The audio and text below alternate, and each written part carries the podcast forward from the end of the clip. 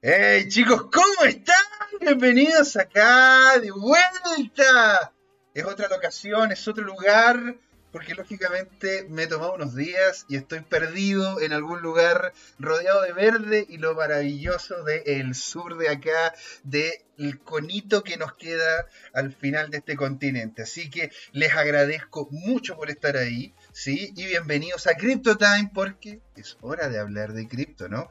Sin mucho preámbulo, quiero darle el paso dado de que acá mi socio y compañero de arma, don Jorge Gatica, va a ser la editorial. Así que le doy el paso, señor. Abrimos acá los micrófonos para que se dirija al país. Don Jorge, ¿cómo está, señor?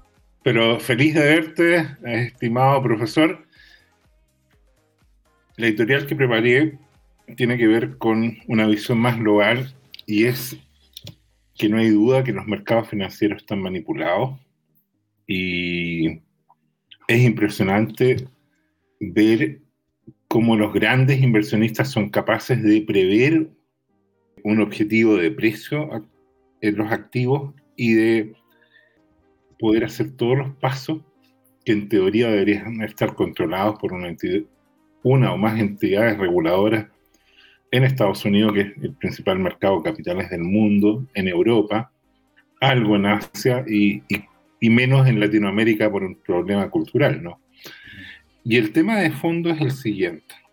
El contexto mundial es que el Banco de la Reserva Federal de Estados Unidos, que en realidad es un consorcio de varios bancos regionales, por así decirlo, y que es regido por un consejo de 12 personas, sigue emitiendo dólares a una tasa eh, sin parangón en la historia de la humanidad. Está como el meme, este, este, tipo que está dale con la maquinita y la cuestión sale, dale, dale, dale. No, y, no, notable, y el, notable. Y el tema de fondo es que hoy día más del 40% de todos los dólares que circulan fueron emitidos en el último año calendario.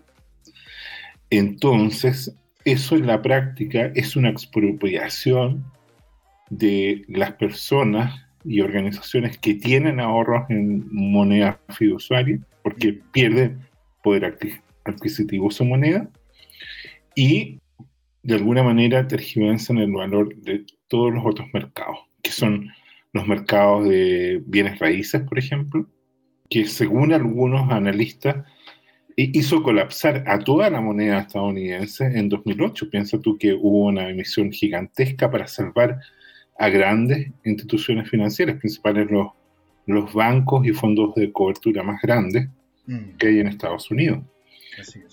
Además del mercado de bienes raíces está el mercado accionario, que está en su punto más alto de toda la historia, en un contexto de crisis sanitaria, de desempleo gigante en Estados Unidos y el resto del mundo, y y con una situación extraña en otro mercado, que es el de bonos e instrumentos financieros de derivados, y que ha llegado a un nivel crítico porque en Europa, por ejemplo, los bancos están pagando intereses negativos. De hecho, te están cobrando por tener un salto en cuenta corriente.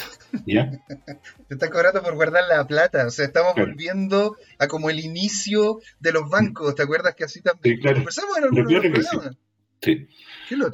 entonces, entonces, todos estos mercados impactan en la industria que hoy día aún, entre comillas, es chiquitita del mundo cripto y de las criptomonedas que, consolidó, por así decirlo, su, desplome en la mitad, está en la mitad de lo que fue el precio más alto hace solo tres a cuatro meses atrás, en diferentes monedas. Y la gran pregunta del millón es si en el estado que estamos ahora, en realidad esto fue una burbuja que va a seguir bajando a cero, que es el fantasma de todos los inversionistas que no tienen claro cómo funciona esta tecnología, si va a seguir bajando un tanto más, si va a encontrar soporte, por ejemplo, en 28.000 o en 24.000 o en 20.000. O si ya con el último repunte que hubo hace un par de días, con una notable intervención que vamos a ver después en detalle, ya encontró su punto mínimo y ahora empieza a volver a un canal alcista.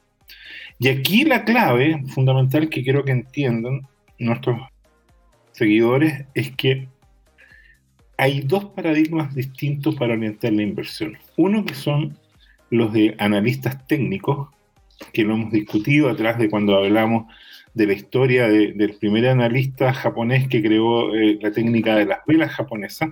Las velitas, para, claro, me encantan. Y, y, donde uno puede encontrar patrones de precios, digamos, que permitirían predecir el futuro. Y aquí la clave es filosófica. Cuando uno hace la afirmación de que estamos en un esquema bajista, lo que está implícito ahí es que el pasado te permite predecir el futuro. Y eso es más o menos cierto. Y es más o menos mentira. ¿En qué sentido? En que cuando aparecen fenómenos disruptivos, el pasado no explica el futuro. Mm. ¿Te fijas?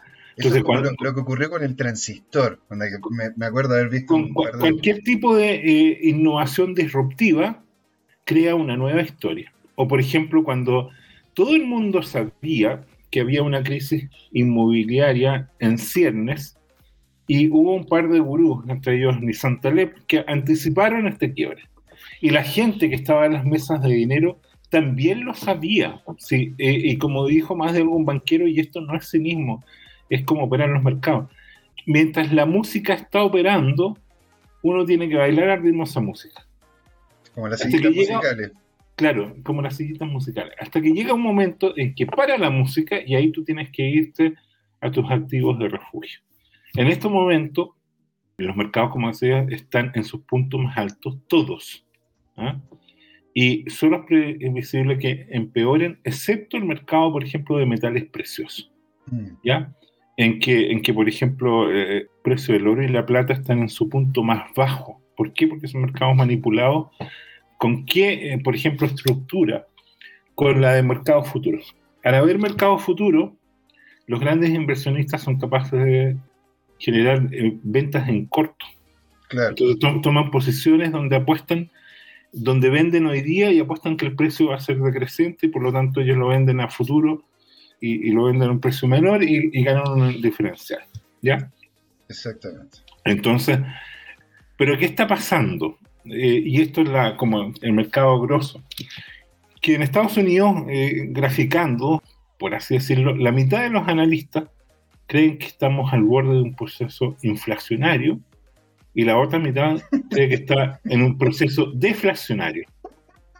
En un caso... Pero es que, ¿ah? es que no se ponen de acuerdo. Yo estoy igual que tú. Yo veo, yo estoy en Twitter revisando algunos, algunos y uno dice, no, no, pero esta cuestión se va a venir, a, se, va, se va como se va a ir para abajo. No, no, pues esta cuestión se va a venir para arriba. Entonces, está ahí. Ya, hay muy buenos argumentos para las dos argumentaciones.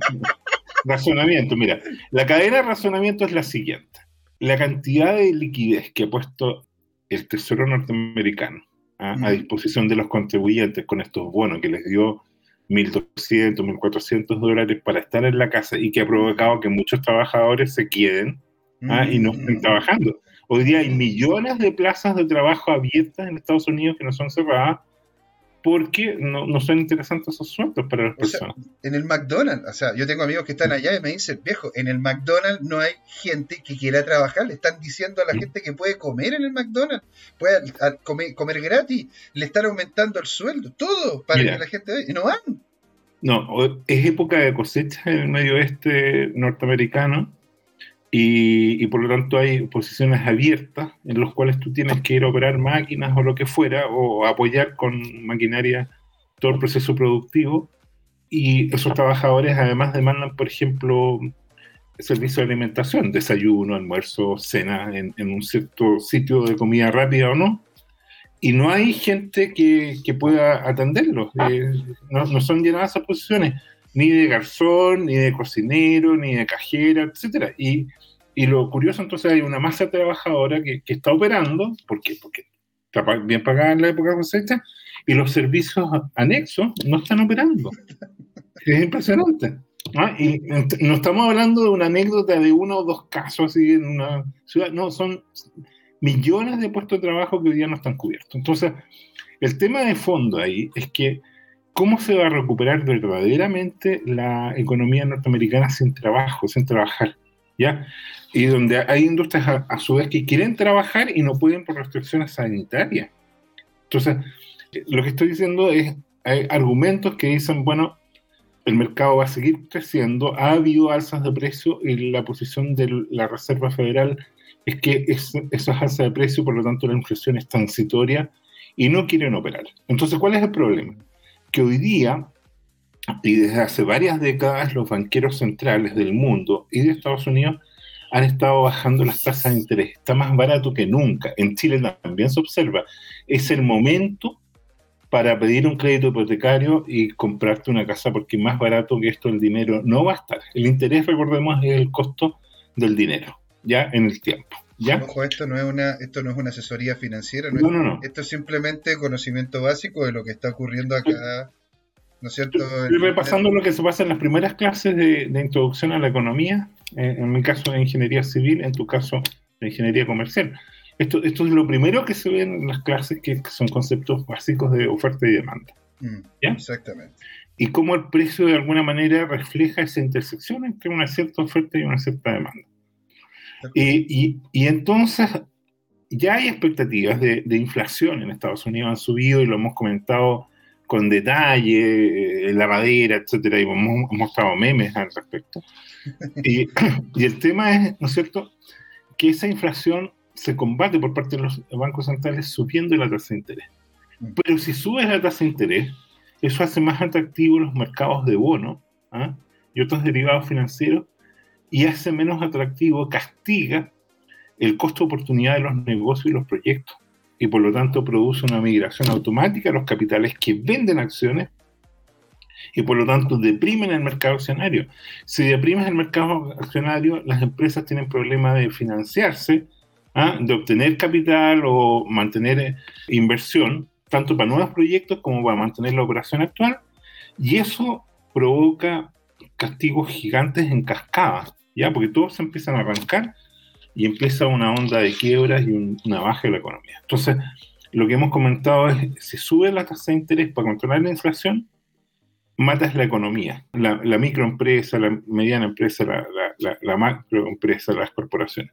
Ya la, la castiga es la deuda la que mueve también muchas inversiones que tienen las empresas, porque las empresas se endeudan viendo a futuro un crecimiento y ese crecimiento tendría, si es que la tasa de interés es mayor, ese crecimiento o ese ingreso tendría que ser también mayor en el tiempo para poder hacer frente a la deuda que se está obteniendo. Y está el otro aspecto de esa misma deuda, es que la deuda que está emitiendo el Estado norteamericano, o los estados, o si tú quieres el gobierno federal, mm. que ha llegado a un consolidado ya cercano a los 30 trillones. Entonces, cuando las tasas son cercanas a cero, esa deuda tú la vas amortizando solamente en capital. Si empiezas a crecer en la tasa de interés, la deuda se te hace impagable, ¿ya? Con un 2,5, con un 3% anual, 3% de 30 millones, 30 eh, trillones de dólares es un trillón que tenéis que pagar al año. ¿ah? Solo le interesa. Es que, es, que, es, impagable. es que lo ridículo que es, es que son cifras que la verdad que ya van por fuera del, de la concepción, ¿no es cierto?, de una persona. O sea, ¿cuánto serían 30 trillones de dólares? pero mira, es fácil verlo en lo siguiente. El producto, el producto interno bruto de Estados Unidos son 20 trillones. O sea, eso es una economía que ya está endeudada al 150%. Mm.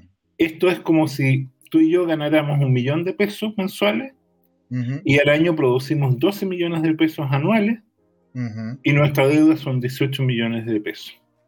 Estamos endeudados en un ingreso y medio anual y tenemos que amortizar esa deuda. Entonces, con nuestro sueldo no nos alcanza para pagar mucho los intereses, es que suben los intereses, entonces está cada vez más endeudado. ¿Te fijas? Lo bueno es que no necesitamos dos riñones para vivir, así que no hay problema, ¿no? Ahora, ¿cómo, ¿cómo vendes un riñón de Estados Unidos? O sea, a ver, ¿cómo pagas una deuda así? Bueno, entonces aquí aparecen dos vertientes que son interesantes, que es la forma que tienen todos los estados y gobiernos para hacer esto es licuar la deuda. ¿Y cómo lo hacen? Emitiendo, ¿ya?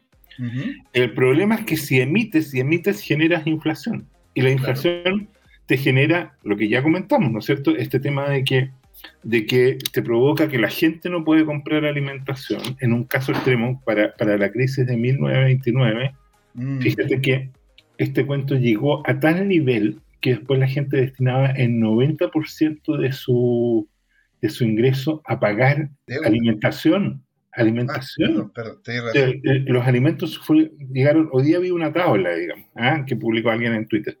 ¿Y cómo lo lograron? Bueno, simplemente porque el gobierno federal en algún momento ordenó, dictaminó que los arriendos eran prácticamente cero.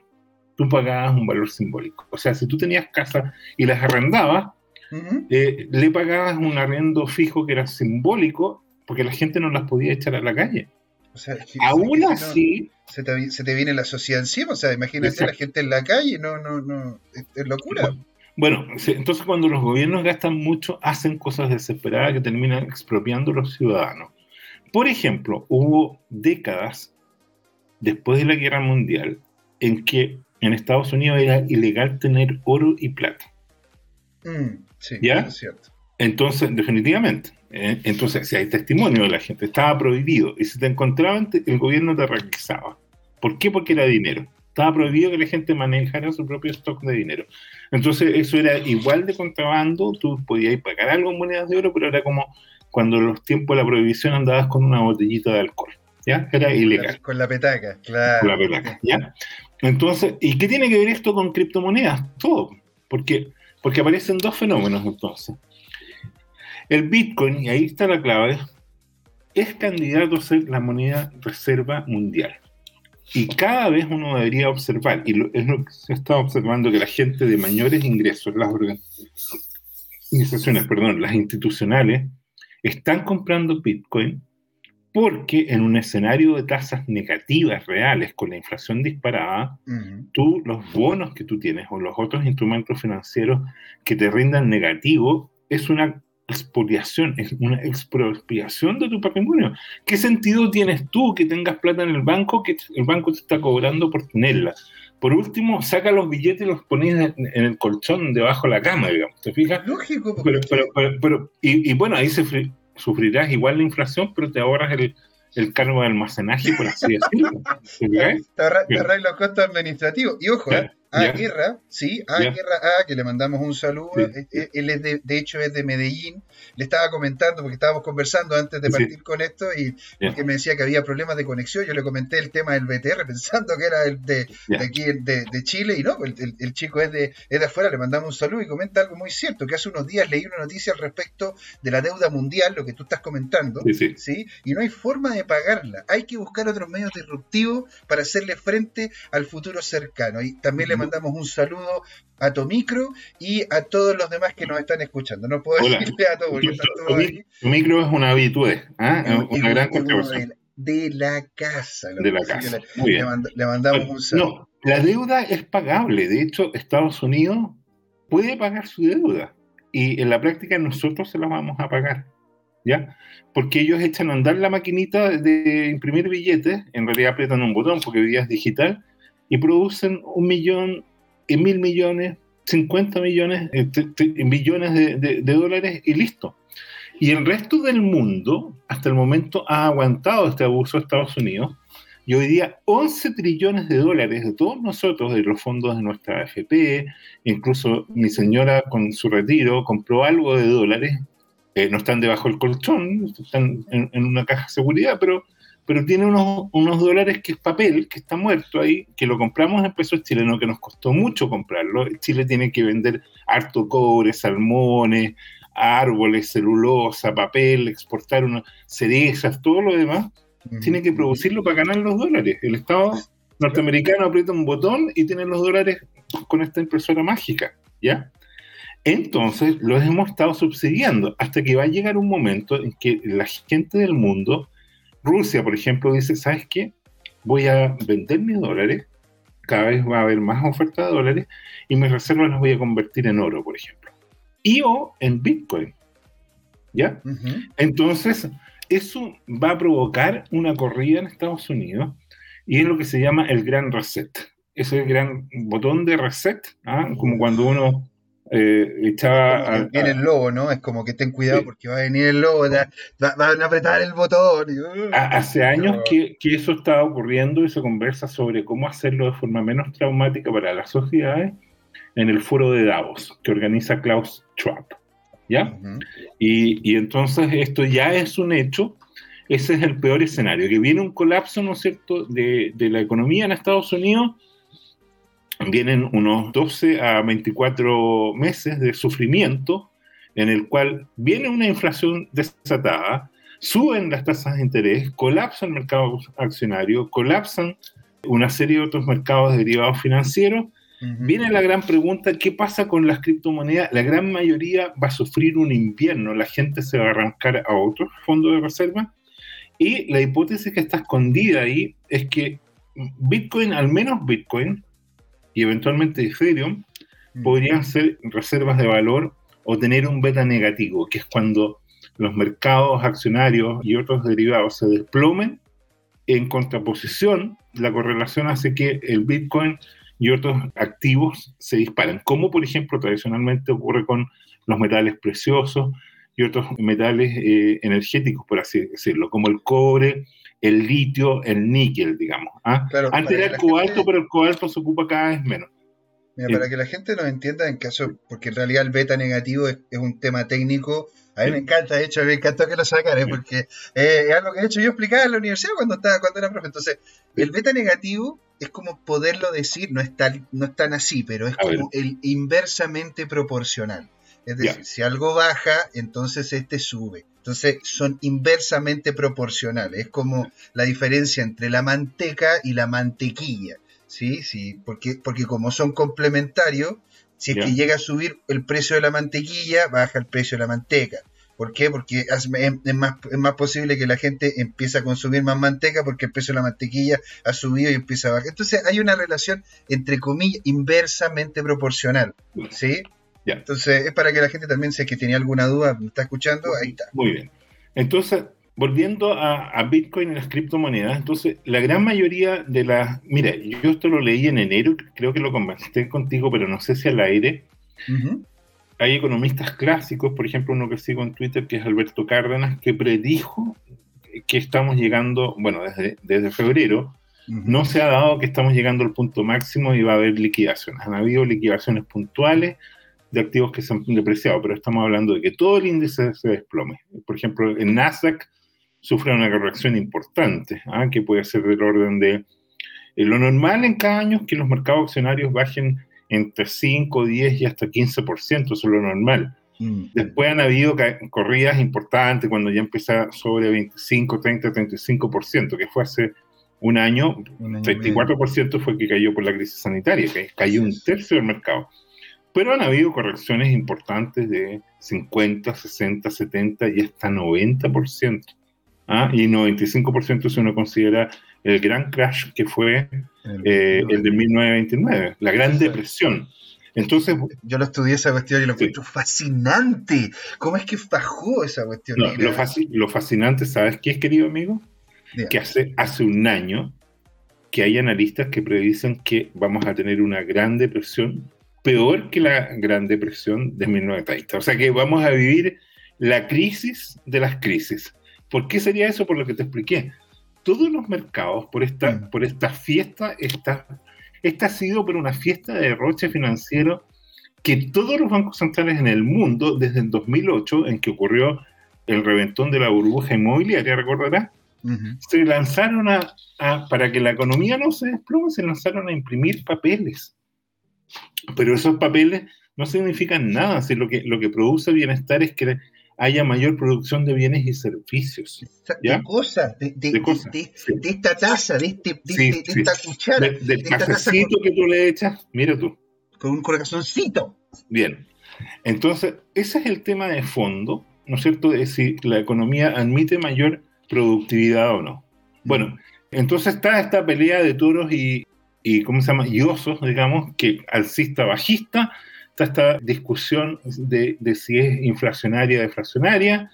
Se cree que, que, viene un periodo de alta inflación que va a ser neutralizado rápidamente por la Fed, que tiene potentes herramientas y la pregunta es cuáles van a ser los sectores de sacrificio. porque ellos pueden, así como emiten mucho, pueden generar incentivos para recaudar mucho circulante del, del mercado y provocar una deflación. Y el, gran miedo que, que, hay también es que los gobiernos, los estados, no son todopoderosos y puede pasar lo que pasó en Japón.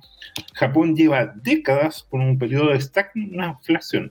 Mm. Esa estagflación es cuando tú tienes un estancamiento económico con alta inflación.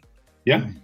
Y, y, eso te produce una parálisis de la economía. Y los japoneses meten y meten dinero y la gente no gasta, no consume, eso no aumenta la producción, porque la gente ese dinero que le dan la pone en el banco.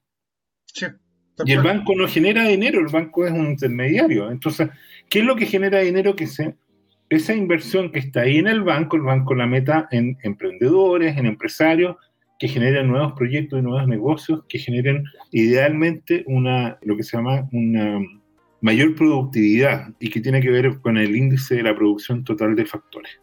Porque cuando tú, tú puedes tener eh, ganancias por, por ejemplo, tierra, que es cuando Holanda, por ejemplo, hace un nuevo dique o construye una isla artificial, y ahí tienes más terreno para hacer nuevos, nuevos negocios. Cuando, cuando tú tienes capital humano más avanzado, lo educas y la gente, por ejemplo, hace aplicaciones en inteligencia artificial que son mucho más eficientes, 5, 50, 500 veces más eficientes que lo que se hacía antes. Ya como lo que hizo Apple. Apple es una compañía de trillones de dólares. ¿Por qué? Porque cambió industrias completas. Lo hemos comentado acá, la industria de la impresión, con la impresora láser, con el software de diagramación de, publicaciones, después con el eh, teléfono inteligente, etc. Bien, oye, suficiente de, contexto, vamos al hueso, ¿no es cierto? Vamos a ver qué es lo que pasó con el Bitcoin este último periodo, entonces, lo que vamos a hablar hoy día, yo hablé el editorial comentando la contingencia de la semana y del mes, por así decirlo, también del año. Y nos vamos a. No sé si está proyectando, ¿tú lo ves? Sí, sí, lo estamos viendo ahí. Ya. Entonces, vamos a partir con el Bitcoin, ¿no es cierto? El Bitcoin este mes, podemos ver que, como comentamos, está moviéndose en una franja horizontal que para las personas impacientes, ¿no es cierto? Y recordemos la, sentencia de Warren Buffett que dice, la bolsa es una máquina de transferir dinero de los impacientes a los pacientes. Entonces, entonces, mira, partimos el mes, más o menos hace un mes, ¿no es cierto? En el rango 32 a 33 mil dólares. Tuvo una gran subida cercana a los 37 mil, ahí encontró techo, y tuvo una gran bajada hasta los 29.300 aproximadamente, que fue mm. hace dos días, y que alguna gente postula, ¿no es cierto?, que fue el, el, suelo, el dip, y que la gente debería haber comprado el dip. Y aparecieron unas velas, ¿no es cierto?, importantes, pensemos que esto está con velas de cuatro horas, que ya son significativas porque muestran mm. tendencia, y claramente se rompió el canal bajista, y la gran pregunta es si ahora que está repuntando va a llegar al techo que algunos prevén que está en el 36.000. Entonces, aquí tienes que juntar momentum, impulso.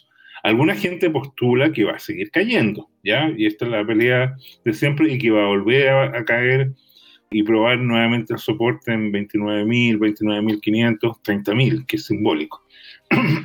bueno. Y mira, y se intentó, ¿eh? Para los chicos que nos están escuchando también en el podcast, en, en cerca del 22, cerca del 22 de este mes, tuvimos una vela, ¿te fijas la sombra que tiene esa vela? La sombra superior que tiene, y mira los volúmenes que logró, que logró tener. Si uno mira los volúmenes en relación a los anteriores, es completamente fue una fue esa vela realmente fue la batalla. Ahí se peleó la gran batalla sí porque el, nivel de volumen en esa en esa fue muy alto aunque ganaron en esa en esa lo que fueron los Bears Sí. porque se nota que es una vela bajista, pero mira, la, mira la mecha que tiene en la parte superior. Eso indica de que ahí hubo una gran batalla y en la siguiente continuaron presionando a la gente que buscaba una dinámica bullish, una, dinámica en la cual se quería posicionar un precio mayor. El mercado estuvo ahí diciendo, a ver, realmente estamos llegando, porque si te fijas, estamos, estábamos llegando al nivel de los 32 mil. Entonces ahí se generó una primera batalla, el primer campo de batalla, para, para que en, la siguiente vela de cuatro horas fueran justamente los, los bullish los que empujaran a los berries y se empezó a generar una, una, fijación media donde literal, casi literal, todos los cuerpos de las velas tienen el mismo tamaño. Hay, un, hay un empate, estaban, dale, empujo y, y, terminó ganando los bullies después del 22. Ahora, hay una baja, pero eso puede, puede ser porque se está posicionando de nuevo en el nivel de, equilibrio de los 32.000. Es como que los bearish, los osos vienen de nuevo y dicen, viejo, yo creo que está otra vez está muy caro y los, y los bulls están ahí literalmente aguantando. ¡Qué interesante! Sí, lo encuentro, fantástico. Pero ahí, al análisis técnico tradicional que tú estás haciendo, yo quiero sumarle un, tema especial, y es que el Bitcoin, recordemos, tiene asociada una blockchain. En la blockchain está registrado todo eh, de quiénes están operando todas estas transacciones. Mm. Y el tema de fondo que nos entrega el análisis on-chain, o sea, de la cadena de bloques, es que lo que ha estado pasando es que el indicador global de esto es miedo. La avaricia desapareció completamente de hace tres meses y hoy día hay pánico. Y los que están vendiendo es la gente que cree que esto puede seguir bajando de 30.000 y puede llegar a 20.000 y que a lo mejor está endeudada para poder tomar esa posición y que va a tener que vender a pérdida. O sea, que le hemos dicho de forma consistente a la gente, no se endeude para invertir si no tiene el conocimiento ni las seguridades de que lo que va a invertir tiene posicionamiento hacia adelante mucho mejor. Y esto no es una asesoría financiera, es simplemente sentido común. Sí, se lo colocamos. Entonces, si uno mira los indicadores del mercado, cripto y Bitcoin sobre todo, hoy día el indicador está en el rango de, de 15 a 18, 19, 14, pero el, índice de miedo. Cero es miedo o pánico absoluto de tomar una posición larga o de invertir en esa clase financiera o clase de activo financiero. Y 100 es avaricia total. Es decir, bueno, estamos llegando a no, nos vamos a requete contra forrar, perdón por la expresión tan eh, coloquial. Y entonces, hoy día los mercados están con pánico y lo que podemos ver es que los inversores que estaban largos capitularon. ¿Qué significa eso? Que en la práctica, cuando hay una capitulación, el precio ya no va a bajar más. La gente que compró, se endeudó, se apalancó, ya vendió a pérdida, está vendiendo a pérdida, mm. y, ahora solo puede aparecer compradores, digamos, que hagan subir el precio. Y entonces ese índice de pánico va a hacer que alguna gente diga, mire, pero esto está, tan barato, está en descuento, como se dice el Bitcoin on, mm. sale, ¿ah? es decir, están en oferta, en rebaja, en liquidación, a mitad de precio, entonces ya es irrefrenable comprar. Se arma este, este, lo que estamos viendo, estos canales alcistas, digamos, y se cambia la dinámica por la de avaricia. Y uno empieza a comprar baratísimo, ¿no es cierto? Y empieza a subir el precio. Y se gatilla la vuelta del retail. Los que han comprado ahora, y, y la cadena de bloques lo muestra, han sido los institucionales. Y como hemos comentado, el institucional compra, compra una gran cantidad y se olvida por mucho tiempo hasta que haya una valorización del 50, 100, 150, 200%, ahí liquida, se lo vende a gente que, llega tarde, ¿ah? generalmente en retail, que el que está ubicado, lo digo con todo respeto para, para la señora Juanita, ¿no es cierto?, que no es su, interés, o el gerente de las AFP, de la señora Juanita, de, de, ti, de mí, y, y compran y compran cercano al punto máximo y de ahí te vas para abajo nuevo. Entonces, en los mercados siguen un ciclo, ¿no es cierto?, que es esta cosa de capitulación, después entusiasmo, después euforia, después vuelves al promedio, después capitula, y así nos vamos entonces entre los toros y los osos, con fenómenos de entusiasmo y fenómenos de decepción y sigue el ciclo. Entonces, bueno. De eh, hecho, mira, lo, lo comentan también en el chat que por debajo de los 29.000 o los 27, de los 29.000 a los 27.000 hay un volumen de miles de Bitcoin para comprar y que, de hecho, yo le comenté ahí mismo en el chat a, a Guerra de que por lo general ese tipo de ese tipo de momentos en los cuales uno ve que ya está abajo porque se ve perfecto no es cierto incluso aquí aquí ahora que están mostrando la semana se ve perfecto la, batalla no es cierto de los pequeños inversionistas allá abajo para que no baje más o que están comprando y después llega un institucional no es cierto un, un fondo de inversión importante y dice aquí esto está barato señor Claro, esas velas completas largas que vemos, por ejemplo, el día 21, ¿eso qué significa? Que hubo una gran institución que puso una gran orden de compra y había muchos vendedores que estaban asustados y ese tipo compró a precio de descuento. ¿Ah? Mira, mira que, sexy Isabela, macho. Sí, mira, mira cómo llegó hasta ahí. Pues imagina, si pegó una subida de los 30.000, debajo de los 30.000, hasta cerca de los 30.500. O sea, imagínate el volumen que tuvo que haber comprado Isabela.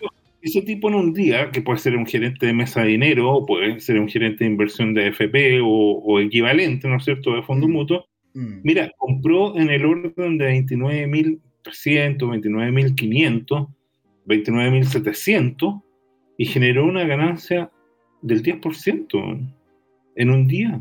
En un día. Porque, estaba con 29.500 más 3.000, redondeando, ¿no es cierto? Es cercano a 32.500. Llegaste en un día a tener una ganancia del 10%. Eso es espectacular. Ese tipo, eh, y quedó de la posición, el tipo no remató, porque se remata ahí, bueno, puede, puede hacer, pero, pero el tipo estaba pensando que de aquí a una semana, dos semanas, un, un año, puede generar una ganancia significativa. Todo depende de, la estrategia institucional, ¿ya? Y en el día, ahí nuevamente vemos el mismo fenómeno, ¿no es cierto? Ya, pero, pero más postergado. Con, y mire qué interesante lo que se produjo a las 8 de la mañana cuando abrieron los mercados, ¿ah?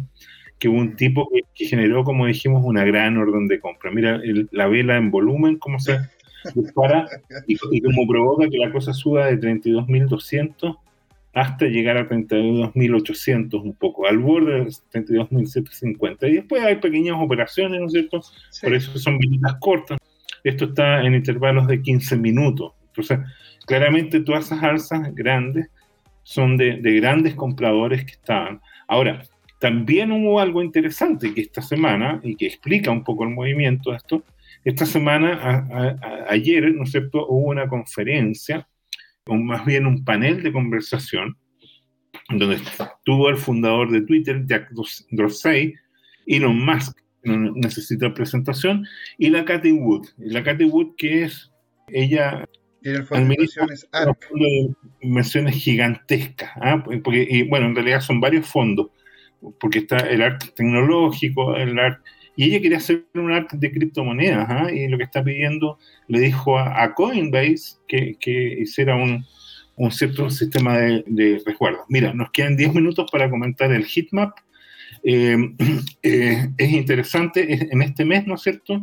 Se ha recuperado algo Ether, Binance, de todas, Binance, perdón, de todas maneras, en el mes eh, BTC acumula una caída de 2%, XRP también está con una pequeña valorización, ¿no es cierto?, en este último mes. Dodge, y, Dodge un 2% menos. En el último mes, sí, pero, pero pensemos que comparado con, el máximo del año, eh, claro, cayó desde 75 centavos de dólar a 19. Eh, entonces la gran pregunta es cómo se pudiera manipular eso para recuperarse. Pero bueno, en la semana aquí ya hay repuntes interesantes. A mí el que me intriga un poco es Polkadot, lo golpeado que está Polkadot. Sí, eh, sí, eh, este es, impresionante, lo cual es re importante porque eso produce daños en el ecosistema. O sea, hay gente que, que depende de esto para minar, para desarrollar, para vivir, para vender servicios asociados. Y eso daña más. La gente de Bitcoin no, porque la gente de Bitcoin somos sufridos, estamos acostumbrados a, que, a que todo el mundo nos pegue. ¿ah? Pero claro, ahora, ojo, ojo, una, cosa, una, cosa es de que puedan, pueden llegar y revisar todo lo que hablamos, ¿no es cierto?, con nuestro amigo Juan Limón en nuestro canal de YouTube, así que búsquenos en YouTube como Crypto Time, ¿sí? Ahí van a encontrar qué es lo, cómo funciona Polkadot, qué es lo que, qué es lo, qué es lo que se puede hacer con stacking y una serie de otras cosas más. Sí, sí. Y bueno, lo interesante es que cuando Bitcoin sube, uno, sobre todo, el resto sube, se sube por el chorro y sube entre entre uno, dos y hasta tres veces eh, eh, el Bitcoin, digamos. ¿ah? Es como, como muestra aquí este cuento en el último tiempo. Eh, lo malo para el resto de las criptos es que cuando Bitcoin cae uno, ya caen dos, tres veces. Entonces, ese, ese, es como el riesgo de, este tema. Entonces, mira, ubicándonos en el contexto, lo que quiero comentar como concepto es lo que es el hash rate. Hash significa picadillo. El picadillo, la función de hash, es una función matemática que es, lo que le da la posibilidad de encriptar de, de manera sólida, segura, frente a todos los hackers y, técnicas de, engaño y estafa que hay en Internet. Y esto es fundamental, esto es lo que le da la seguridad en este tema. Está directamente relacionado con un concepto muy, muy importante que es la energía que se ocupa para, para poder hacer esta función, por eso se llama el hash power o potencia de picadillo, ¿ya? y que son los cálculos ¿ah? de criptografía necesarios para poder, ¿no es cierto?, eh, proteger los bloques de transacciones.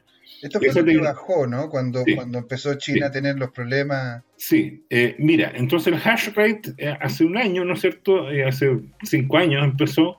¿Quiénes son esos tipos? Esos tipos son empresas de minería, ¿no es cierto?, que están permanentemente asegurando la red, dando el servicio de insertar seguridad en los bloques a cambio, ¿no es cierto?, de la recompensa por encontrar el famoso bloque de poder resolver el, siguiente bloque. Mm. Eh, y, muchos de esos, de esos eh, mineros, hasta hace uno o dos meses atrás, estaban fuertemente basados en China. Y China barrió con eso. ¿ya? China en la práctica los expulsó de su territorio y, es lo que nosotros interpretamos la semana pasada como que le había regalado una industria trillonaria a Estados Unidos, porque muchos de ellos se fueron a Estados Unidos, algunos se fueron a qué sé yo, a Kazajstán, a, países de la periferia, en torno, ¿no es cierto? Pero algunos, los más pudientes, simplemente agarraron un avión y, llevaron cientos o miles de máquinas, ¿no es cierto?, a Estados Unidos o a, o a El Salvador, a países como más afines y con costo de energía más barato. La clave aquí es el costo de la energía. Entonces, mira, si uno grafica esta red, porque estos son servidores, estos servidores que tenemos tú y yo, corriendo, ¿no es cierto?, con nuevos Bitcoin que están asegurando la red y mm. que tienen un poder de cómputo global, ¿ya? Y eso, ese T de terahash, ¿no es cierto?, es un múltiplo de 10, así como está, ¿no es cierto?, un gramo, un kilogramo, una tonelada, que son mil kilogramos, etcétera, y son todas potencias de 10. Aquí tenemos, ¿no es cierto?, las potencias de 2, ¿no es cierto?, y, y, que también son, así como está el byte, el kilobyte, el megabyte, el gigabyte, el terabyte, el petabyte, etcétera, el exabyte, y así sucesivamente, son todas potencias de 2 que coinciden, entre comillas, más o menos con potencias de 10, por así decirlo. ¿ya? ¿Cómo bajó esto? Eh? O sea, bajó potentemente. lo que nos están escuchando en audio empezó, tenía una subida importante, después de abril bajó un poco, pero ya en julio se pegó una gran baja en la totalidad del hash. ¿Eso es por lo de China? Eso, es, eso es China, ese es el efecto China. Piensa tú que el máximo en mayo, ¿no es cierto? La primera, segunda semana de mayo, llegó a tener 180 mil terahashes, ¿ya? Por segundo. Esa era la potencia de todo el parque de servidores que tenía. Empieza entonces el drama en China, ¿ya? Y esto cae prácticamente a menos de la mitad, ¿ya? Y llegó a caer bajo, ¿no es cierto?, los 80 eh, mil eh, terahashes. Y ahora ya se recuperó, ¿no es cierto? Y ya estamos sobre 100 de nuevo porque estos son los parques de servidores que se instalaron mm. o los nuevos servidores que se están agrupando. Eh, el Twitter de la semana pasada es una foto impactante, ¿no es cierto?, donde en Malasia se descubrió una granja clandestina de criptomonedas, creo que está prohibido, y, eso es un gobierno autoritario, mm. y simplemente eh, a, esos servidores que, que eran algunos millones de dólares invertidos, pasó una excavadora y les pasó por encima.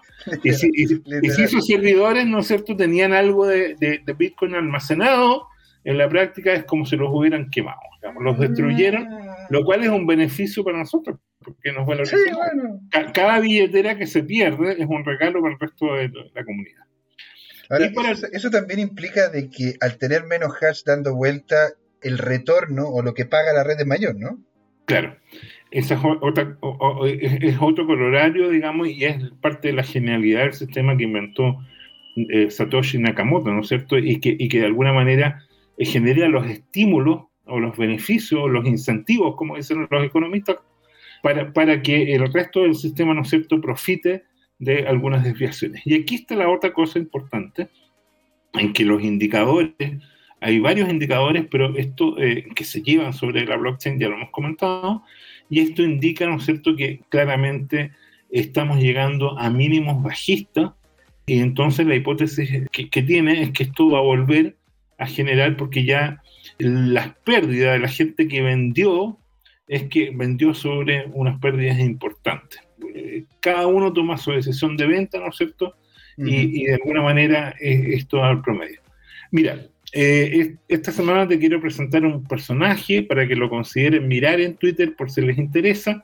Cripto Salvaje es el personaje, yo capturé su pantalla, donde él todos los días pone algunas noticias sobre criptomonedas en contexto y aquí él, se consiguió un meme, ¿no es cierto?, donde está la Katy eh, Wood, ¿no es cierto?, está Jack Dorsey, que es el de barba, y que parece, ahí le echaron broma porque aparece con esta pinta de gurú, ¿no es cierto? Y, con la misma camisita, ¿ah? la misma camisa, ¿ya? Y, y, bueno, aquí está la cobertura, está Elon Musk, que uno no sabe si quererlo u odiarlo, o las dos cosas, porque, porque como dice el jingle Yank, y este es el meme del día, ¿no es cierto? Que cuando se pone a avivar al Bitcoin, bueno, ahí es el padrino, ¿no es cierto? Y, cuando cae el Bitcoin, bueno, ya por favor, no más Elon. Eh, y el Elon Musk nos tiene hasta la coronilla. Pero lo que es interesante, y con eso termino el eh, tema, es que Elon dijo dos cosas importantes esta semana. La primera es que dijo que él tenía Bitcoin, que Tesla tenía Bitcoin mm. y que SpaceX tenía Bitcoin. Eso es re interesante porque ahora hay una nueva corporación que está comprando. SpaceX, ¿no es cierto?, la compañía de viajes espaciales, digamos. Y entonces, lo otro que dijo es que él hacía, puede que haga pump, es decir, infla los precios porque compra, pero él no hace dump. Él no vota cuando está más alto, ¿ya? Eh, o sea, también, o sea, también hay otras empresas que se están vinculando con eso. De hecho, hay noticias interesantísimas que están saliendo desde Apple, donde están abriendo puestos de trabajo para gente que tenga conocimiento en este tipo de payment o new payment o nuevos pagos en estas monedas, eh, en estas monedas nuevas que son las criptomonedas. Porque claro, como ya Apple se metió de lleno con el tema de las tarjetas y con los sistemas de pago, están queriendo participar y para poder participar requerirían hacer una compra importante. Por lo tanto, las instituciones vuelven a aparecer como un ente importante dentro de lo que son los movimientos de estas monedas que en un principio eran Google y ahora están volviéndose cada vez más potentes. Y ahora, ¿a quién vamos a tener en la segunda parte que se viene buenísimo? Sí, bueno, tenemos un invitado, un invitado de lujo que es alguien de nuestro ecosistema, un emprendedor, un personaje muy calificado técnicamente y con experiencia en negocio y que ahora está en nuestra conocida empresa Binance. ¿ah? Binance. ¿qué, manera, ¿qué, manera, de ver cosas pasando en esa, en esa empresa, las diferentes partes que tiene, qué es lo que está ocurriendo. Y él, él es, él es de hecho el encargado de Fiat Operation Manager en LATAM. Por lo tanto, tiene conexión con todo lo que está ocurriendo en las vinculaciones, con el, con el capital que se puede involucrar. Y le vamos a preguntar desde qué pasa con la tarjeta, si es que vamos a tener visa o no. Vamos a preguntarle qué va a pasar, ¿no es cierto?, con Binance en Latinoamérica, como lo que hablamos en el programa pasado, de qué lo que interesante está el tema cripto aquí en Latinoamérica. Así que imagínense lo que se nos viene. Ahí nos vemos, no se vayan, ¿eh? Muy bien. Ahí nos vemos, porque esto es Crypto Time. Es hora de hablar de cripto. Así es, ahí nos vemos. Hola amigas y amigos, en este intermedio les queríamos recordar que esta comunidad CryptoTime la hacemos todos. Así que siempre invitados a nuestros canales de difusión en Twitch, Twitter, YouTube, LinkedIn y Facebook. Búsquenos como CryptoTime, con i latina, así, latinos como nosotros. Los esperamos para intercambiar información, hacer nuevos amigos y conexiones en este hermoso mundo del blockchain y las tecnologías descentralizadas. Suscríbanse para estar conectados y saber sobre nuevos episodios. Un gran saludo de Jorge Gatica y José Miguel. Ahí nos vemos. Mi chicos, bienvenido de vuelta a esta segunda parte de lo que es esta, este programa, el programa de ustedes, el programa de todos, Crypto Time. ¿Por qué, Jorge? Porque es hora de hablar de criptos. Exactamente. Y aquí tenemos a un grande, a un amigo, a alguien que se va a convertir parte de la casa también, ¿no es cierto? A don Sebastián Villanueva. ¿Cómo está, señor? Muy, muy, muy bien. ¿Y ustedes cómo están? Feliz de tenerte. Arriba, la pelota. Porque la verdad que estamos impactados. O sea, imagínate, para comentar un poco y que la gente que nos ve sepa quién es, quién es aquí el, señor Sebastián, le vamos a decir señor Sebastián. No, él, es en el último tiempo, porque si hablamos del LinkedIn completo nos vamos a tirar acá la hora completa. Pero sí, él es uno de los fundadores y consultores de Antes Crypto y Blockchain, que es por donde él hace eh, sus asesorías, él hace el acercamiento, ¿no es cierto?, del blockchain a lo que es la gente. Él también es fundador de ChaseBot, que es interesante, que es un emprendimiento dedicado a la automatización, a lo que son la creación de bots en relación a decisiones de trading en criptomonedas. Y por último, que es por donde está la carne de lo que va a ser esta conversación, que es el Fiat Operator Manager LATAM de lo que es Binance. O sea, increíble, señor. Cuéntenos un poco la historia, cómo es que usted, ¿sí? Llegó hasta donde llegó, porque Binance es uno de los exchanges más grandes y más reconocidos a nivel mundial, ¿no? ¿Cómo partió este amor por las criptos? Uf, a ver, mira, igual es re loco, porque yo conocí las criptos hace mucho, mucho tiempo, pero las conocí porque yo desde, chico, de pequeño, estaba muy interesado en lo que era los temas de hacking. Mm. Entonces me fui metiendo a lo que era la, la Darknet, al mercado negro, y por ahí la conocí. Pero no me atreví a entrar, o no, no me llamó tanto la atención por el tema de que dije, ya, si yo me meto a lo que es esta moneda con la que están pagando en Internet, la verdad es que me pueden asociar a que me estoy metiendo en cosas un poco tránfugas. Entonces lo dejé pasar. como partía uno, ¿no es cierto? O sea, decía, claro. te estás metiendo con estas monedas de los que, de los que hacen cosas cosas que, uh, hacen cosas. que, claro, yo veía ahí en la Darknet que yo podía comprar droga, podía comprar, no sé, contratar estos asesinos a sueldo, podía comprar órganos, o sea, era para mí como, no, no, se ven las películas nomás. O sea, si, yo llego a meterme acá, ¿en, qué problema me meto? Entonces, por ahí la dejé pasar. Y después ya, el año 2016, cuando vi que SurBTC estaba operando acá en, Sudamérica y en Chile principalmente, y que ya el precio iba súper disparado, yo dije, ya, ahora sí que no, no se me vuelve a pasar. O sea, yo lo vi súper bajito y después lo retomé en Buda cuando estaba en, o sea, Buda después del cambio de nombre, Claro, 400 dólares. era como se llamaba antes Buda. Claro. Sí, para que la gente que nos escuche no sepa. Exacto. Y de, ahí yo lo vi de nuevo en, no sé, 400 dólares, 500 dólares puede ser. Y ahí dije, ya no vuelvo a entrar. O sea, ya 2016. Y la verdad es que no, no me metía full porque yo trabajaba en industria tradicional, trabajaba en Rosen. Así que me metía en mis tiempos libres cuando podía. Y no sabía que había una comunidad tan grande. Yo recién en el 2017, o sea, un año después de que yo empecé en esto, vine a conocer la comunidad de Bitcoin Chile, a conocer los demás exchanges que habían acá en, Sudamérica. Y ahí empecé. O sea, ya 2017 me empezó a, llamar mucho la atención porque era más grande de lo que yo pensaba. Y 2018 ya renuncié a, Rosen, me fui a trabajar al primer exchange y ahí ya empezó mi camino hacia arriba. ¿Qué te tocaba hacer en el primer exchange? ¿Programabas? No, no, yo no soy programador, sí he tomado cursos de programación, pero siempre he estado pues. relacionado al área comercial. En el primer exchange, no, no creo que haya problema en que lo diga acá, eh, fue CryptoMarket. Por favor, o sea, en CryptoMarket no hay problema. somos amigos, de hecho somos clientes además. Sí, no, eh, todavía es, pequeño el mercado cripto en Chile, así que lo más probable es que todos conozcan todos los exchanges.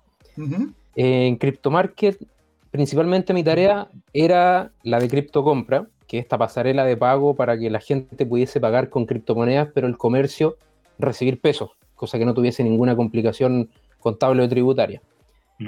Y de ahí fui tomando más tareas, preocupándome de los clientes VIP o los clientes top y de los clientes institucionales. Ahí estuve aproximadamente un año. Luego de eso me fui a Satoshi Tango, donde estuve casi dos años que ahí ya supe que esta empresa estaba llegando desde Argentina con planes de expansión súper fuertes y asumí la operación completa acá en Chile, mm. que fue tremendo desafío tomar una empresa en pañales, que, en realidad es bien grande en, Sudamérica, pero que mucho no se sabe, porque como es un broker, no reporta volumen. Entonces nadie sabe realmente cuánto mueven, salvo la gente que está dentro, obviamente. Claro. Y después tú... es uno, de los brokers más grandes, para que la gente también que no los conozca, es uno de los brokers más grandes en lo que es el cono sur y podríamos decir de parte de lo que es de México para abajo, todo lo que es América Latina. Claro, actualmente Satoshi Tango está con operación en Argentina, Chile, Perú, Brasil y Venezuela. Venezuela, claro. Eso hasta el momento en que yo me salí. No sé si habrán tenido alguna baja, algún cierre, pero eso era hasta, hasta el momento en que yo estaba ahí. Entiendo. Pero como menciono, como es broker y no un exchange, no reporta volumen, así que la verdad mucha gente no sabe cuánto se mueve realmente. Mm. Después tuve un, breve paso por, por Orion X y con Robert, que probablemente algún día lo, tengan acá. Supe que hablaron con Juanjo. Sí, sería genial tener al Robert, ¿eh? es, un cabrón genial. Robert es tremenda persona, sabe muchísimo, es un 7. La verdad, yo estoy súper agradecido del, mm. paso que me permitieron dar ahí en, en Orion X. Y después me preguntaste cómo llegué a Binance. En realidad es casi impensado, porque yo había postulado previamente dos veces. Yo había ah, pasado dos procesos con Binance. O sea, lo importante aquí no, es perseverar, macho. Exacto. Es darle hasta que, hasta que te digan que sí. Porque, claro, como buena empresa grande, yo pasaba estos dos procesos, o sea, pasé estos dos procesos previos, unas tres entrevistas en cada proceso, y después desaparecían. Y ahora, cuando yo estaba en Orión, me llamaron nuevamente me dijeron, no, no me interesa tu perfil, bla, bla, bla, lo mismo de siempre. Y ya, perfecto. Y cuando ya estaba en la tercera entrevista, la tipa que me estaba entrevistando me dice, ya, em, no quedan más entrevistas. Y yo dije, me, perfecto, me ha pasado dos veces antes. Y, me dijo, ¿cómo así? Yo dije, no, es que ya pasé dos procesos previos, me entrevistan, y después, sepa moya, como decimos en Chile. Y me dijo, ya, pero, pero me dijo, y fue aquí, me encantó esta chica porque me dijo, dame 48 horas, yo te voy a tener una respuesta por sí o por no. Y yo por eso no había informado, de hecho, a mi empleador, que era Orionex, porque dije, no, va a pasar lo mismo de siempre. Tres entrevistas, ok, te llamamos y nunca más me llaman. Claro. Y pasaron 12 horas y me llama esta chica, me dice, oye, hablemos esta noche, que era la mañana de ella, pero mi noche. Y, me hizo una oferta. Y fue como, y ahí yo quedé en choque, así como, chuta, eh, llegué donde quería llegar. O sea, el sueño, como le he dicho a la gente, es como el sueño de todo cabro chico cripto o niño chico cripto querer estar en Binance. porque, claro, es, la plataforma más grande del mundo en cuanto a volumen reportado. Mm. Una de las que más servicios tiene. Entonces, todos conocemos Binance. Siempre que tú empiezas en esto, aunque seas muy nuevo, te van a recomendar operar en Binance. O sea, comprar local y salir a operar en global con ellos. Entonces, para mí fue súper choqueante. Me, avisó esto a la medianoche y recién como a las 3 de la mañana lo procesé y como chuta, tengo una oferta de vainas. Llegaste sí, a ver, pero te dijeron que sí. Claro. la, chica que invitaste a salir te dijo que sí y a las 3 de la mañana tú, pero espérate, voy, voy a ir con esta chiquilla a bailar. Claro, más o menos así. Me tocó bailar con la linda. Con la linda, me tocó por... Ahora, Ahora, ¿y qué es lo que en definitiva, porque esa es una de las preguntas que nosotros, de hecho, tras bambalinas estábamos conversando con Jorge. A ver, ¿qué significa el ser Fiat, Operation, Manager? bueno, Fiat... todo la tama, ¿eh? Sí, mira, para, para, aclararlo un poco, por si es que hay alguien que no tenga claro a qué nos referimos con Fiat, que me pasó, de, hecho, como anécdota, como anécdota les cuento, me contactó una persona por LinkedIn cuando yo puse esta actualización y me empezó a hablar de unas soluciones detalladas en metal que eran ideal para autos y cosas por el estilo. Ah, y yo le digo, y yo le digo, disculpa, pero tú me estás diciendo estas soluciones de productos para vehículos porque viste que en mi cargo dice Fiat, me dijo, sí, y dije, ah, pero es que mira, acá Fiat se refiere al dinero fiduciario, no a Fiat, la marca de autos.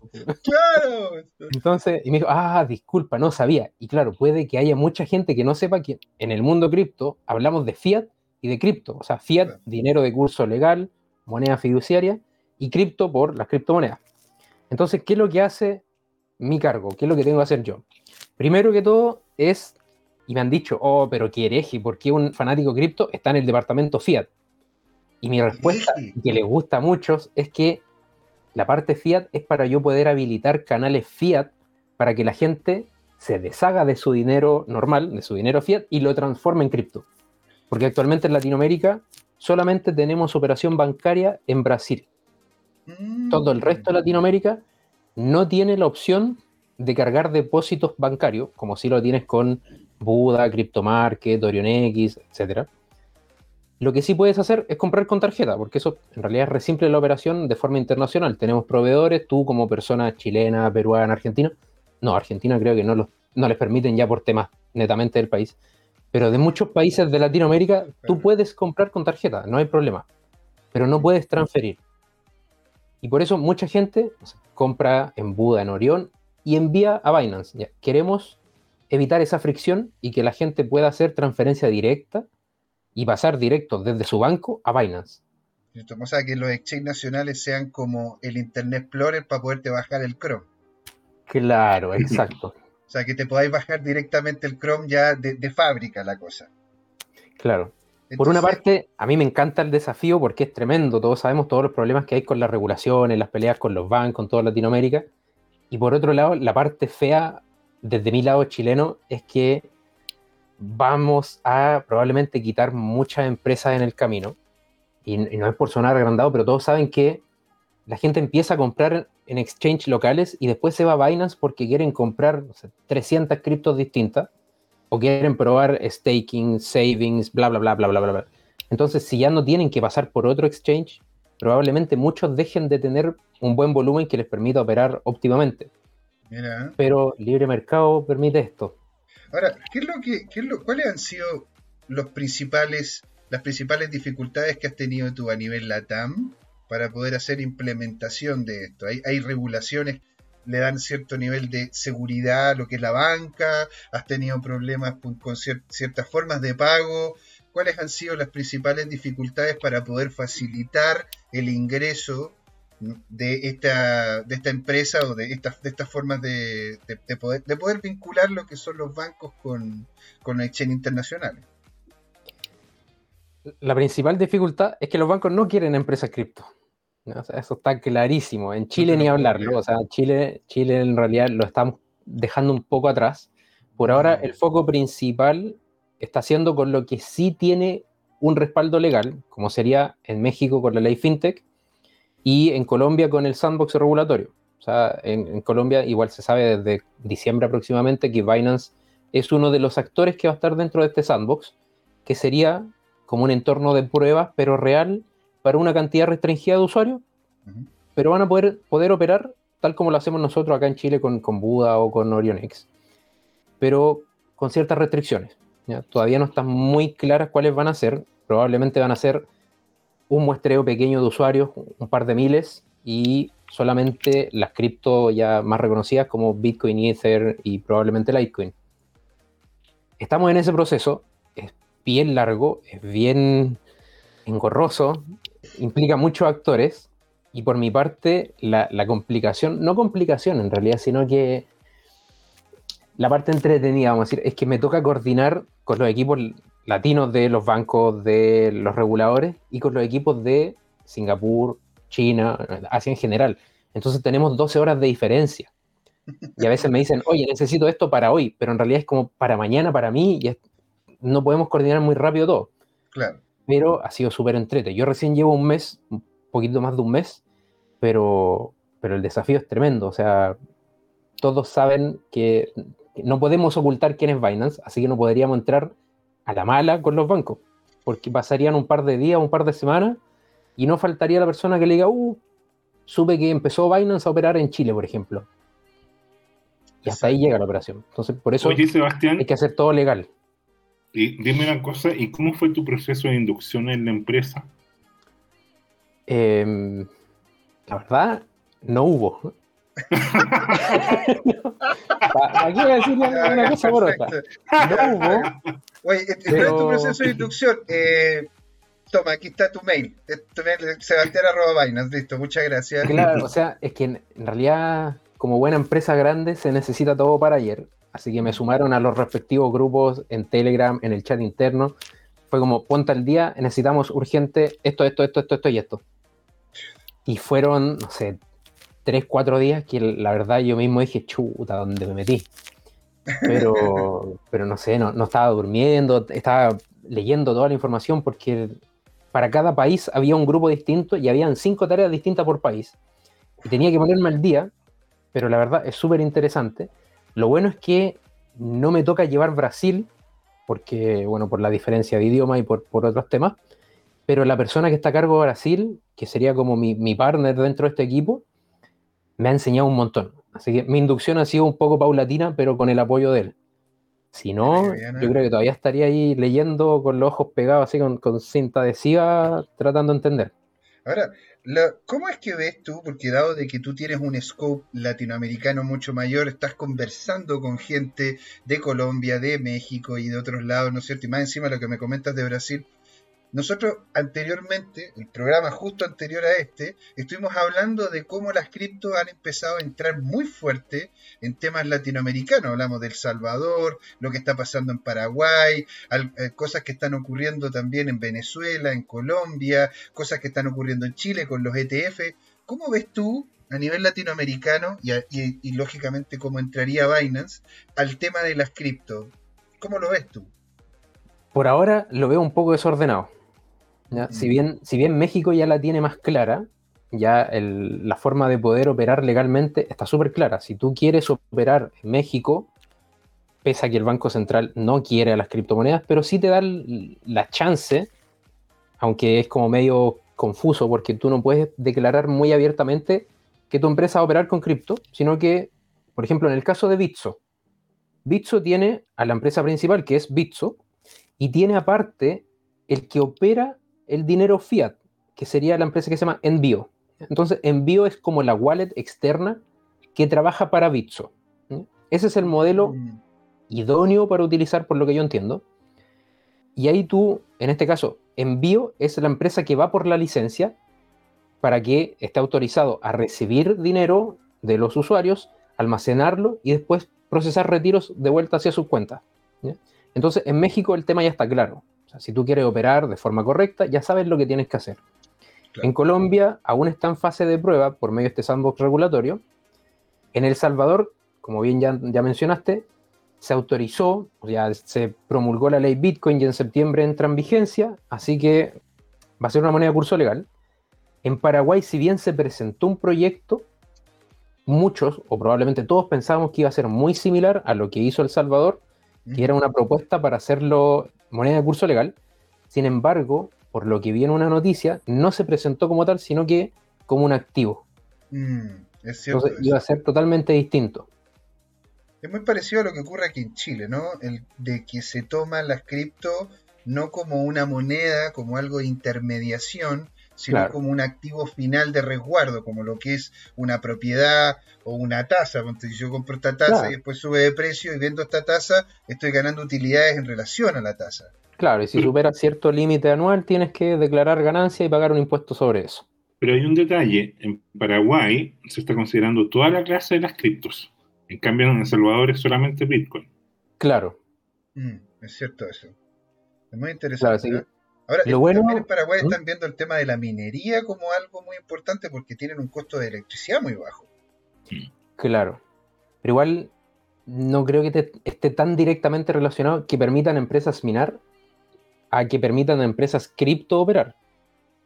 Así como pasó en ah. China. O sea, en China recién empezó el bloqueo fuerte. Sí, China todas estas veces ha tratado de banear, pero ahora esta vez sí fue un poco más en serio. Aún así, las empresas de minería recién tuvieron que empezar a salir. Mm. Las empresas cripto tuvieron que salir hace mucho tiempo de allá. Entonces, claro, puede que haya alguna regulación que permita que en Paraguay se permitan empresas de minería para poder darle movimiento a la economía o quién sabe qué, pero no así permitir empresas del estilo de Binance, de Buda, de Orión. Oye, déjame hacer un paréntesis por lo que tú dijiste a propósito de salir, que por esas paradojas en el destino, el fundador de Binance, que es Changpeng Zhao, más conocido como CZ, o, Chao, o Chao también. ¿ah? Eh, él es un chino canadiense cuyo padre era profesor y fue expulsado de China, fue exiliado porque encontraron que tenía una mentalidad filoburguesa. ¿ah?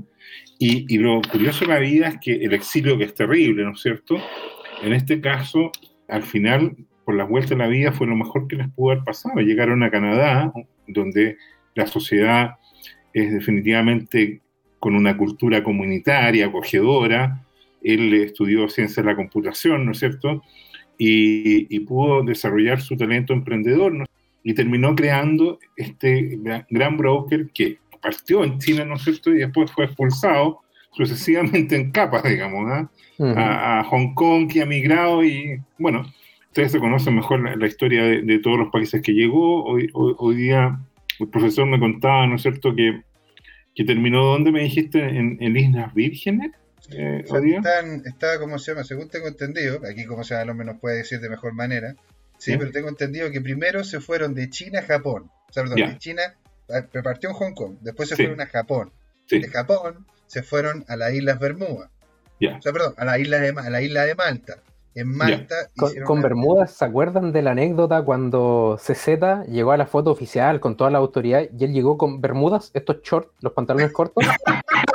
sí, voy a buscar. pero imagínate, y primero se fue, se fue a Malta, después se fue a Bermuda y de ahí se fue a Jersey, que es una isla pequeñita que queda entre, entre, entre Inglaterra y, Francia para poder cubrir todo lo que es Europa. Entonces ha ido, ha ido como moviendo. Aparte, una cosa interesante, lo, no tienen un headquarters, no es que tengan un lugar eso mismo quería mencionar. CZ ha mencionado abiertamente en, noticias, en publicaciones, en entrevistas, que, no hay, que está funcionando de forma, entre comillas, descentralizada, con operación global. Así que no, sé si tendrá, claro, no sé si tendrá alguna implicancia legal, pero lo ha declarado abiertamente. Estamos trabajando con una empresa, digo, entre comillas, descentralizada, porque sabemos lo que implica la descentralización, pero él lo ha dicho, descentralizada, no tenemos una ubicación fija, como sí se tenía hasta hace un, hasta hace un tiempo. Para mostrar la foto. Vamos a mostrar la foto. Es, buenísima. A ver, dale, ahí proyectémosla para que la gente lo pueda ver, porque esto yo lo encuentro que uno, es uno de esos hitos, ¿no es cierto? Porque estamos hablando de la empresa que tiene mayor capitalización y que el tipo que más lleva plata ahí, o sea, el tipo que realmente la lleva ahí, ¿no es cierto? Tenga esta, tenga esta dinámica tan relajada ¿sí? A ver, ahí está mostrándose. ¿La están viendo? Sí, Bermuda. Con, el marcado en rojo, ¿ah? Exacto. Pero es que el tipo tenía. El tipo tiene una, tiene una buena una personalidad. De hecho, le ha respondido varias veces a Elon Musk diciéndole, oye, no te metas ahí en algo que no tenía idea, etcétera, etcétera. Eh, ahí da la explicación por qué lo hizo. Dice shorts, usualmente llamado Bermudas. Así que por eso fue a Bermudas con Bermudas. Oye, pero lo encuentro yo interesantísimo. Ahora, este, empecemos a conversar sobre un poco lo que es la carne del tema en relación a lo que es lo, que esto expertise. Un, un punto previo. Jorge mencionaba que se fue a Canadá. Y no sé si recuerdan que también Vitalik es ruso, pero también se fue a Canadá. O sea, parece que tenemos que irnos a Canadá para empezar a pensar mejor idea. No es una mala idea. ¿eh? No, es una mala idea. O sea, hay, que, hay, no, ahí no podéis ir con Bermudas porque ahí sí que te pones de frío. con los pies, pero, azules. Pero parece que Canadá te hace aflorar la idea, porque dos proyectos tremendos han salido de gente que se fue a Canadá. Es que el frío y tener que quedarte en la casa todo tiempo frente al computador, pues, o sea, ¿qué te queda después de eso? Claro, también. Pero mira, oye, yo tengo una duda personal, porque yo conozco varios servicios que entrega Binance, porque yo también soy usuario de Binance, lógico, no, o sea, y la cosa es de que hay ciertas cosas las cuales a mí me encantaría tener aquí en Latinoamérica, ¿sí? Pero no sé si es que en algún momento irán a llegar o si es que se pueden utilizar. Una de ellas es el tema de la tarjeta Visa. O sea, a ver, cuando empecé a decir de que íbamos a tener un entrevistado que trabajaba en Binance y que más encima estaba vinculado con temas Fiat, con el movimiento de cripto Fiat, o sea, es que a mí no me pararon de llegar llamadas, mensajes diciendo, pero la tarjeta, porque hay gente que en Europa yo también quiero esa tarjeta. Así que, todos queremos esa tarjeta. Ahora, ¿qué, es lo que ocurre con eso? ¿Hasta cuando, ¿Cómo funciona eso afuera y cómo podría llegar a funcionar aquí en Latinoamérica? Bueno, para eso se necesitan alianzas de emisores, en este caso emisores del plástico. En Europa es súper abierto porque es la Unión Europea. Entonces cualquier emisor que esté dentro de la Unión Europea permite a los demás usuarios residentes dentro de esta Unión Europea poder optar a esta tarjeta. No así el caso en Latinoamérica. Tendríamos que poner un proveedor o un emisor en cada país. Y eso mm. es lo complicado. Porque, bueno, ya, ya conversamos de cuáles son las complicaciones de las empresas cripto en Latinoamérica. Entonces, a menos que se hiciera una tarjeta de forma internacional, pero ahí desconozco cómo funciona el tema. Yo consulté también una vez eh, cómo sería, si es que se podría hacer con el emisor que existe actualmente en Europa, y no se puede por el tema del KIC. O sea, no nos pueden emitir una tarjeta en Europa si es que nuestra dirección y nuestra documentación está en Chile, por ejemplo. Entiendo. Entonces, hasta que no tengamos una alianza con un emisor local, ninguno de nosotros va a poder tener la tarjeta. bueno, en tu caso, si no mal recuerdo, ¿tú tienes ciudadanía en España? Sí, tengo, tengo, tengo doble nacionalidad. Eh, y de hecho, eh, una, persona acá, ¿cómo se llama? Ah, Guerra, sí, que le mandamos un saludo de nuevo. Él la pidió en España y no le llegó. Esto es porque, porque el que tú estés aquí en Latinoamérica y la pidas en España te evita el poder hacer el, el uso de ella. Tú, si que yo pido una tarjeta, yo, como tengo nacionalidad española, en España, y me la traigo aquí a Latinoamérica, ¿no me, no me iría a funcionar? Mira, esa, esa parte en realidad tendría que preguntarla porque como nadie en Latinoamérica puede optar a la tarjeta, no es un tema que yo haya visto. Sí lo estuve viendo porque me interesa también tenerla, pero yo no tengo doble nacionalidad, chileno solamente, así que no puedo optar a la tarjeta aún. Pero sí estaba tratando de averiguar si es que lo podía sacar por medio de algún familiar o alguien que estuviese afuera y yo poder usarlo, obviamente yo pasarle los fondos a la cuenta o poder hacer algo, pero me cerraron todas las puertas por lo mismo, porque como no tenemos emisores locales, en realidad mucho nos sacaba conseguir indagando, siendo mm. que el primer paso antes de poder optar a eso era poder conseguir la operación local en todos los países. Ya, entiendo. O sea, hasta ahora entonces podríamos decir para redondear es que acá en Latinoamérica, independiente que se consiga afuera, no se podría utilizar. Solamente se podría utilizar en los países en los cuales tú la puedes pedir.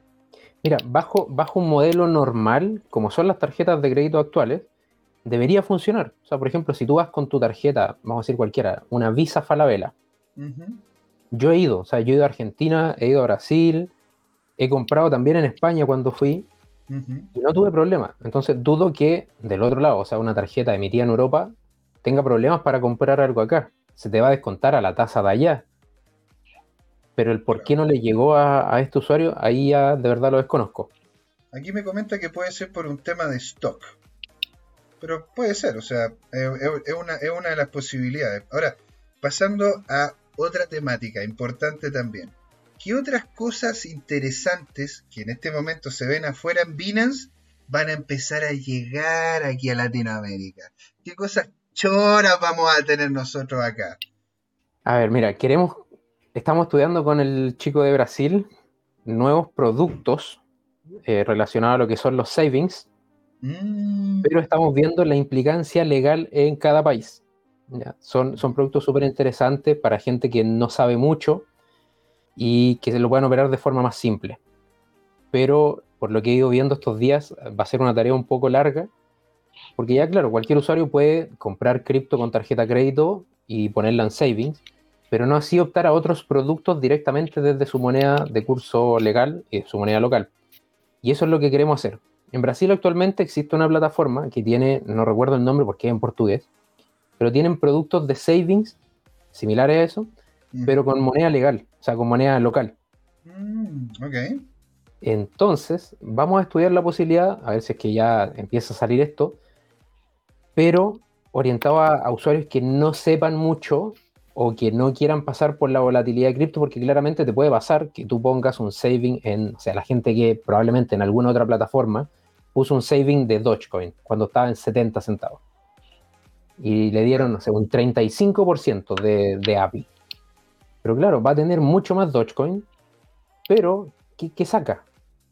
O sea, ahora el Doge está a un tercio de lo que estaba hace un par de semanas. Claro. Entonces hay gente que no quiere pasar por eso. Claro, tiene la opción de stablecoin, USDT, USDC, bla, bla, bla. Pero hay gente que tampoco quiere ir por eso.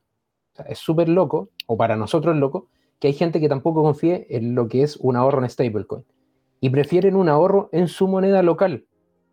Entonces queremos estudiar si es que de alguna forma podemos primero habilitar los canales para que puedan utilizar moneda local y después, además, para el que no quiera pasar a cripto, ver si es que podemos hacer algo con su moneda local, que probablemente va a estar mucho más difícil, como mencionábamos, de todas las, regulaciones y las restricciones que tienen en Latinoamérica. Y, el tener, y el tener stables, pero de cada uno de los países latinoamericanos, porque si ya se pudo tener, eh, ya, ya tienes una serie de cripto, ¿no es cierto?, que son estables, que son vinculadas al USD y al, al euro, yo he visto también vinculadas con... Con, gramos de oro, con oro, sí. el tema es que ahí hay una empresa detrás haciendo el respaldo. O sea, por ejemplo, si tú, tú ves lo que dice Circle, es que efectivamente cada dólar está respaldado. En este caso, por ejemplo, si alguien quisiera hacer una stable chilena, ¿qué empresa va a ser la que asegure la paridad uno a uno? Va a tener un respaldo en una bóveda, en una cuenta, que por cada token peso o cripto peso que se haga chileno, va a haber un peso detrás. ¿Quién va a ver eso? O sea, no, Binance yo creo que no lo va a querer hacer por lo que implica. Pero si sale, por ejemplo, como en el caso mexicano, no sé si ustedes alguna vez escucharon del PEXO, Pexo es una stablecoin mexicana que está respaldada por peso mexicano. O sea, un Pexo es igual a un peso mexicano. Y está toda la empresa, la Pexo, como le digo yo cuando hablo con Eloisa, la Pexo Company, que es la que recibe tus pesos mexicanos y los transforma en Pexo, corriendo sobre la BSC. Y después del proceso de quemado, cuando un usuario ya se aburre y no quiere más Pexo, o vendió su Bitcoin por Pexo y lo quiere de vuelta a peso mexicano, Pexo Company, como yo le digo, recibe estos pesos y te transfiere tus pesos mexicanos. Y para evitar inflación, esos pesos que recibió, esos tokens, los queman. Entonces ellos llevan todo el control. O sea, pero igual de todas maneras estás confiando de, que ellos, perdón, perdón Jorge, pero era si es que ellos tienen esta, este dinero, lo tienen validado, ¿sí? te dicen aquí está esto, al igual como, no sé, por algún momento hablamos nosotros en el programa de que veíamos a la reina caminando, ¿no es cierto?, entre medio de todo ese oro para dar cuenta de que tenía el oro, ¿no es cierto?, y, no, iba a haber problema. Este, este, esta empresa te dice, yo tengo estos pesos, estos, estos pesos mexicanos, si tú me ingresas a esta cuenta o me ingresas a este monto, yo voy a poderte entregar estos nuevos tokens que estamos creando en relación a los que tú no estás posicionando. O sea, claro y, el, el, poder hacer esa conexión con Binance en caso de que haya alguien interesado en crear una, una stable, ya sea chilena, argentina, porque no hay ninguna de esas, ¿no es cierto? No hay ni una de esas. El proceso... El proceso hubo proyectos, pero tú, tú, bien sabes, hubo proyectos en Chile, hubo proyectos en Argentina, pero no prosperaron. Sería súper interesante que, que se hicieran, porque así evitamos todo el proceso burocrático con los bancos si todos los países tuviesen alguna empresa como Pexo haciendo una stablecoin local. Sería súper fácil. No conozco las restricciones técnicas, así que, pero supongo que por ser un token en la BSC, que es la, Binance Smart Chain, es un proceso más simple de integrar, pero ahí ya vienen todos los, lo que sean los temas comerciales, cuáles van a ser los acuerdos comerciales con, con Pexo o con cualquier otra stablecoin, pero es mucho más fácil negociar de empresa cripto a empresa cripto que de empresa cripto a banco. imagínate, todos los países tuviesen una stable, estaríamos ya operando de forma local en todos lados. De, hecho, ¿cuál, ¿cuál es el modelo de negocio del PEXO? ¿Cuál, sería el tema? ¿Cobran comisión por, transacción? ¿Por conversión? Mira, no, no tenemos alianzas con ellos. Eh, yo te estoy hablando, o les estoy hablando a ustedes dos, desde lo que yo conozco, porque conozco a Eloisa. Y me ha ido hablando del, proceso de cómo se crean los pesos, de cómo se queman, o sea, era lo que le mencionaba, cuando ingresan pesos mexicanos, se generan pesos, y después cuando vienen de vuelta esos pesos, ellos los queman y le pasan el depósito en, pesos mexicanos.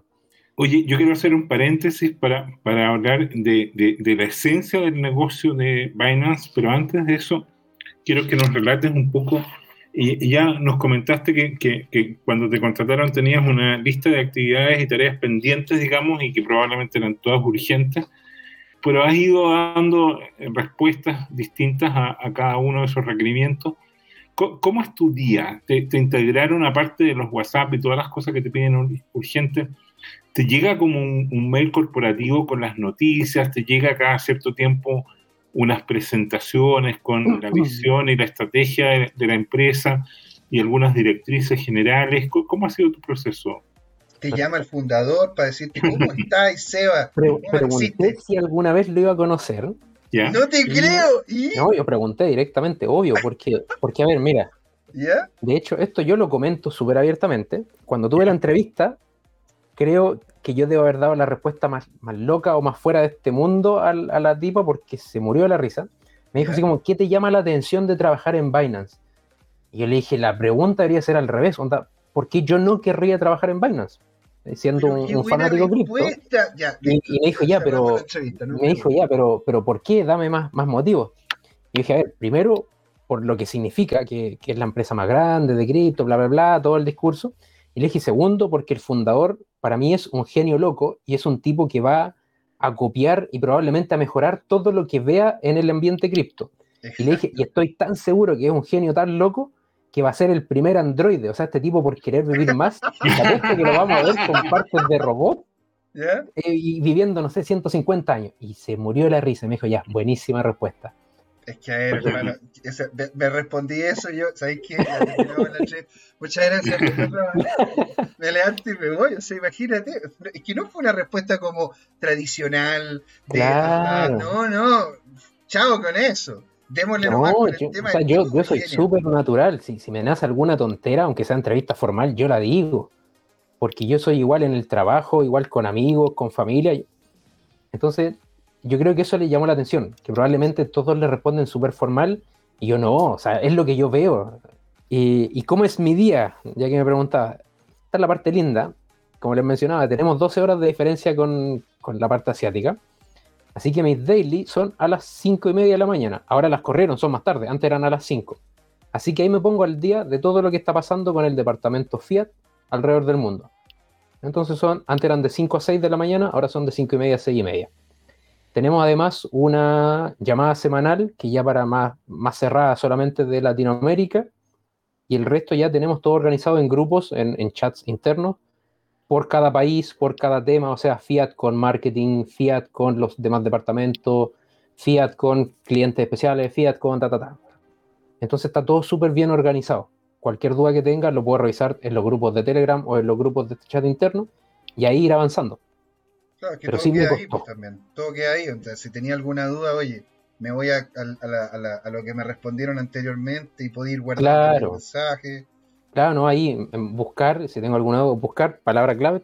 Ah, ya, esto ya se respondió. ¿Y qué nos puedes contar del proceso que a mí me llamó la atención de, de ahora, de salida de un producto que, que, que, exploraron y, y que es el tema de tokenizar algunas acciones? O sea, recién lo estamos empezando. Salió, de hecho, hace como tres días la idea, porque vimos que la competencia en Brasil lo tiene. Ya. Y fue como, mm, podría ser. O sea, no, no, nos han dado luz verde ni nada, nos dijeron, estudienlo. Y obviamente queremos estudiarlo porque todo eso significa más volumen para el departamento Fiat, que es donde estoy yo. Entonces, llama la atención que ya se está hablando de poder tokenizar, tokenizar pesos, tokenizar acciones, tokenizar cualquier cosa y con eso poder dar más volumen. Pero sí, nosotros podemos hacer el estudio comercial con mi partner, pero el estudio legal es el que va a ser la parte larga y la parte compleja. Mm. Porque claro, el, comercial habla del sueño y de lo lindo que se podría ver en los números, pero compliance y la parte legal es la que nos aterriza en ese sí, pero es que mira, esto no se puede por esto, esto no se puede por esto otro. Entonces, al final podemos hacer esta parte. No, claro. Entonces, nosotros esperamos que, ese sea, el doctor no, como dices tú, porque sabemos que es súper complejo el panorama acá en Latinoamérica. Pero probablemente nos digan, mira, estas nueve cosas no podemos, pero esta sí y puede ser el puntapié inicial. Mm. Entonces, estamos preparando a ver qué se puede hacer y de ahí ya esperar lanzarnos con todo. Exacto. Ok, ya. Y también está, también algo nuevo que he visto en la plataforma, que quería comentarlo también, es el tema de los NFT ustedes están también abriendo esa, esa puerta y eso implicaría si es que yo quiero hacerme un NFT de, no sé, de esta tacita o de, esta, de, de, lo que sea, ¿no es cierto? Yo, me lo, yo lo puedo hacer dentro de la plataforma y eso también ingresa, sería ingreso de dinero para lo que es el mundo Fiat, porque yo estaría ingresando. no? Mm, no. O sea, yo entiendo cómo tú lo mencionas, pero NFT es un departamento totalmente aparte. Ah, perfecto. Y de verdad, yo como usuario mucho no conozco de NFT. Y como trabajador, menos, porque cada departamento tiene que enfocarse en sus resultados y en sus KPI. Y desconozco de verdad qué es lo que hará el, departamento de NFT. Sí he visto por ahí de repente algunas campañas compartidas. Y hace poco hubo una campaña para poder ganar NFT en Brasil. Y veo que el boom es bien fuerte. O sea, hay usuarios que están metidos con todo, más que con las criptos como tal. Pero yo no he tenido el tiempo para estudiarlo. Sí me llama la atención tanto el tema de los NFT como estos jueguitos de los Axi y los demás, no, no los conozco, Pero tengo amigos y amigas que están metidos en Axi y me dicen, oye, he ganado un montón de plata porque compré un par de huevos, un par de estos bichos raros que yo no los conozco. Pero son temas súper interesantes que cualquiera debería darse, no sé, un par de horas y estudiarlo, si es que la verdad lo que quiere es ganar plata. Ahora, como se llama, para decirlo también, ¿eh? de hecho, ya estamos en conversaciones para poder tener una entrevista acá en Crypto Time con una persona que ya lleva implicado con los Axi un buen tiempo y de hecho él es uno de los creadores de la comunidad aquí en Chile de lo que es Axi, Axi.cl. Así que para que estén atentos en caso de que quieran saber más de cripto, de, de criptojuegos, porque de hecho estábamos incluso pensando poder tenerlo de forma recurrente, al igual como sería genial tener al SEBA, ¿no es cierto?, de forma recurrente y poder irle preguntando cuáles son los diferentes avances en ese tipo de activos, que al final son uno más dentro del ecosistema que estamos creando creando acá nosotros como Cristo. ¿sí? Este, Seba, para, porque ya estamos a cerca de unos 10 minutos de ir cerrando, ¿no es cierto? Sería genial si nos pudieses dar una idea de qué es lo que se viene en Binance vinculado con la facilidad que vamos a tener para poder entrar en ella. Hasta qué punto nosotros vamos a poder de aquí a mediano plazo hacer lo que pueden hacer en Europa, Estados Unidos, donde yo puedo, ¿no es cierto?, simplemente haciendo un traspaso desde mi cuenta, ¿no es cierto?, llego y mando plata. ¿Cuándo, ¿cuándo veríamos eso? ¿Es un proceso largo que se viene? ¿Cuáles de los países que, estás viendo con mayores posibilidades? ¿Cuándo serían los, que, los primeros en hacerse? Mira, como información general, de los países más posibles, por un tema de que ya tienen la regulación clara, es México. Pero tramitar una licencia en México, y esto es información pública, información que, mucha gente, cualquier gente en cualquier grupo te podría mencionar, tramitar una licencia de esta para la ley FinTech puede tardar 18 a 24 meses. Entonces, es complejo no lo veríamos de acá a dos años, una cosa así. Pueden haber soluciones en paralelo, como les mencionaba, probablemente se podría estudiar la opción con alguna stablecoin mexicana porque no infringe la ley el que un usuario haga compras de una criptomoneda directamente. Lo que no te permite la ley fintech es tú como empresa, como, como Binance, como el exchange de Juanito, el exchange de Pepito, el que sea, almacenar pesos mexicanos como una wallet. O sea, si el usuario te transfiere, lo que tú puedes hacer de forma legal es que si él transfiere pesos, que se le transformen a una stablecoin. Eso es legal, porque tú no estás, entre comillas, guardando esos pesos, no estás actuando como un custodio de pesos mexicanos. Entonces no necesitas licencia. Pero lo que no puedes hacer es lo que mencionaba, que el usuario te transfiera, que guarde, que compre, después que venda y vuelva los pesos mexicanos a su cuenta. Entonces, hay todavía unos, un par de resquicios con lo que sí podríamos operar, y es lo que estamos estudiando. En Colombia estoy recién juntando la información porque no sé cuál va a ser el plazo del sandbox. No sé si van a decir ya, si empezamos, no sé, en agosto, son tres meses de prueba y después empiecen. esa información todavía no la tenemos. Estamos en el proceso previo de hacer todo lo que es el due diligence y la integración y después ya el periodo de prueba, no sé si va a depender del banco, de la superintendencia, y después de que se pase el periodo de prueba y vean cómo funciona, no sé si pues vendrá como un periodo de observación, entonces es bien largo. Y en los demás países, como no es tan grande el mercado, o sea, todos sabemos, a mí me encantaría que fuese Chile el primero, pero no es tan grande como México o como en otros países, eso es lo que Estamos buscando... si, no, fuéramos a batalla, los chilenos contra solo Sao Paulo, estábamos hablando de esa cuestión en, el programa anterior. Claro. O sea, nos ganarían por Bocove, nos sacarían la.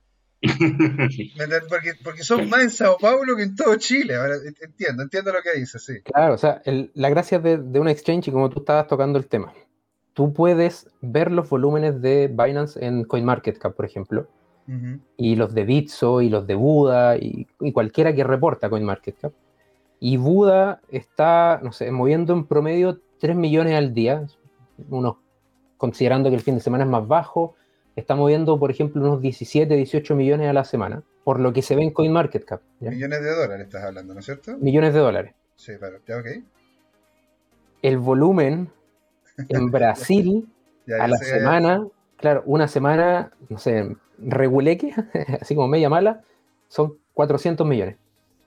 Entonces, no podemos competir o no, no puedo yo presionar para que vayamos primero por Chile a, ir primero por, no sé, o sea, en vez de Brasil o en vez de México, que también son volúmenes súper interesantes.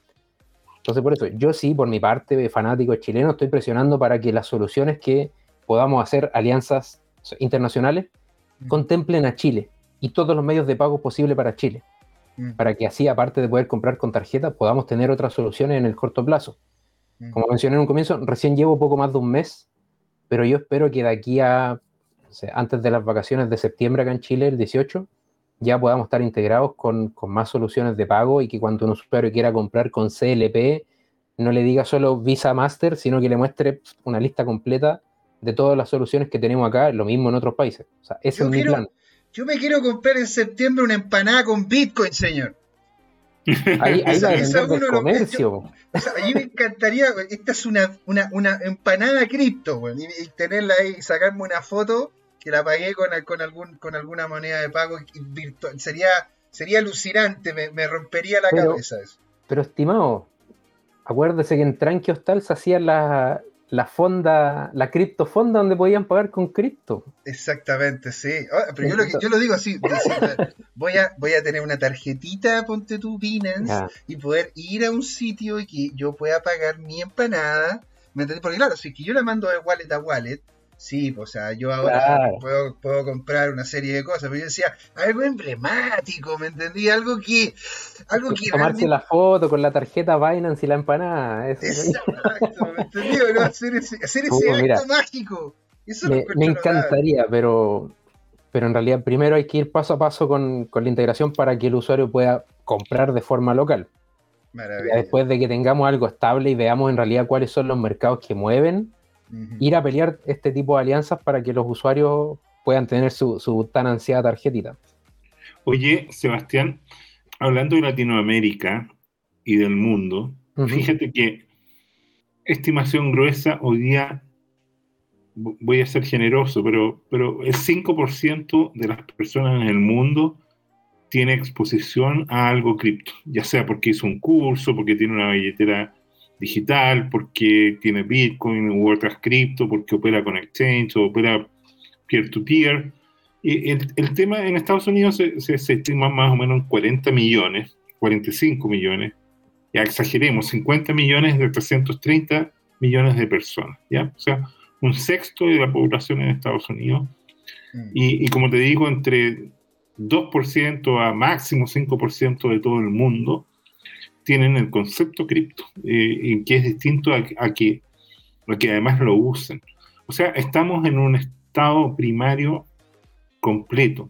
Binance está considerando algún programa de educación o de difusión de las tecnologías cripto para Latinoamérica, que, que somos 650 millones y donde probablemente somos una fracción ínfima comparada con, con los países más avanzados.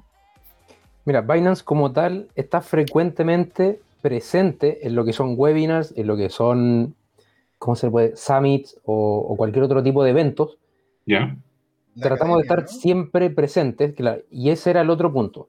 Uno es estar presente en todos los eventos y webinars posibles, dando a conocer lo que es Binance, lo que son las criptomonedas, cómo la gente puede aprovecharla. Y lo segundo es lo que mencionaba José recién, la Academia Binance, que tiene muchísimo material, o sea, de verdad es muchísimo material y es gratuito.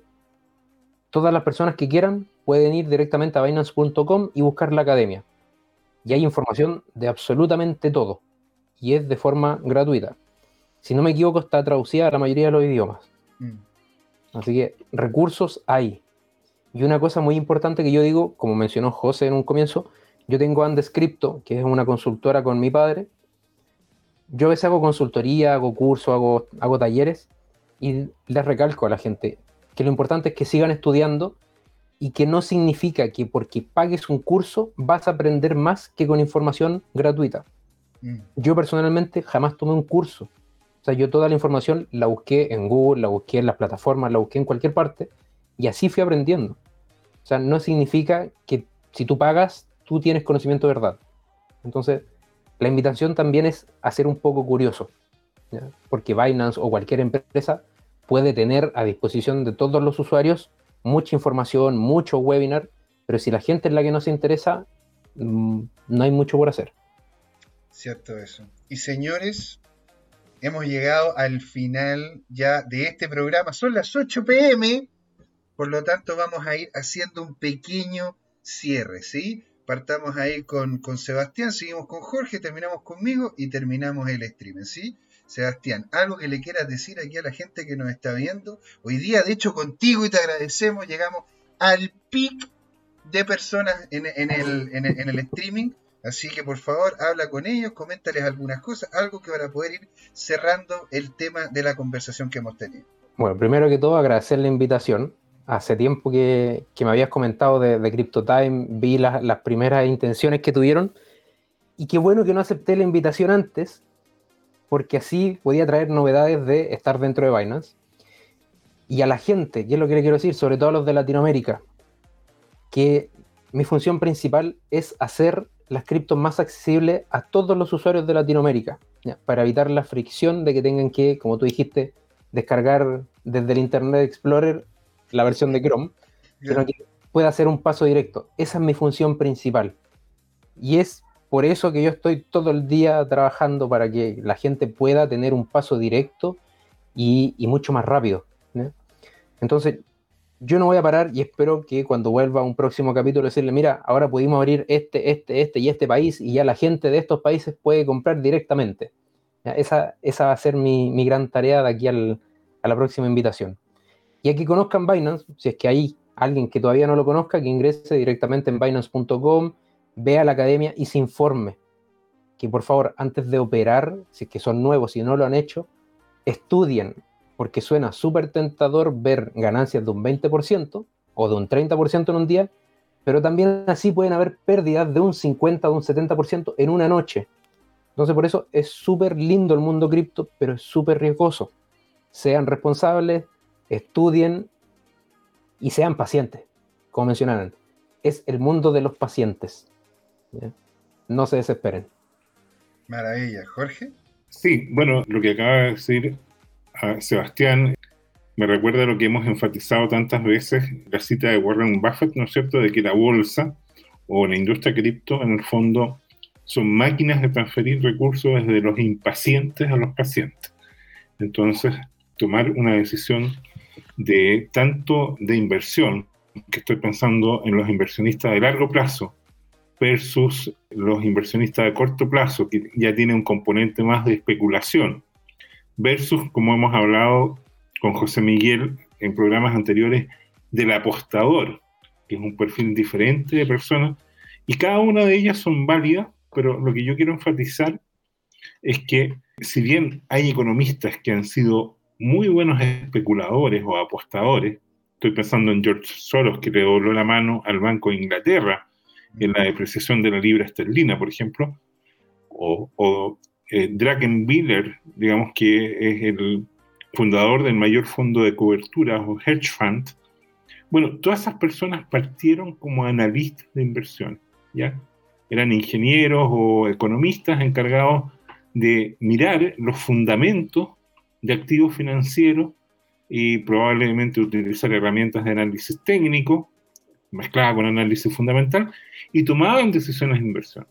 Y una vez que tienen experiencia práctica, porque es distinto la teoría, que uno dice, hoy yo tengo ganas de comprar esto, y después sube y dice, oh, si yo me hubiera hecho millonario, si, me hubiera arriesgado. Es distinto cuando compras. En el momento que compras, ¿ah? donde, como dicen los gringos, pones tu dinero donde pones tu boca, es decir, put your money where your mouth is. Entonces, es distinto cuando uno toma una posición y se te empiezan a gatillar emociones que producen cambios psicosomáticos. ¿ah? Y uno al principio, ¿no es cierto?, le sube la temperatura o como diría la canción, le sube la bilirrubina, ¿no es cierto? Y uno empieza a, a recibir descargas hormonales que cambian su estado de ánimo y por lo tanto su toma de decisiones. Mm. Y esos son procesos a los cuales uno tiene que irse exponiendo de manera gradual, vivencial. Uno no aprende a andar en bicicleta leyendo un libro o mirando un video sobre andar en bicicleta. Es el aprender haciendo, el learning by doing, ¿cierto? Y aquí es lo mismo.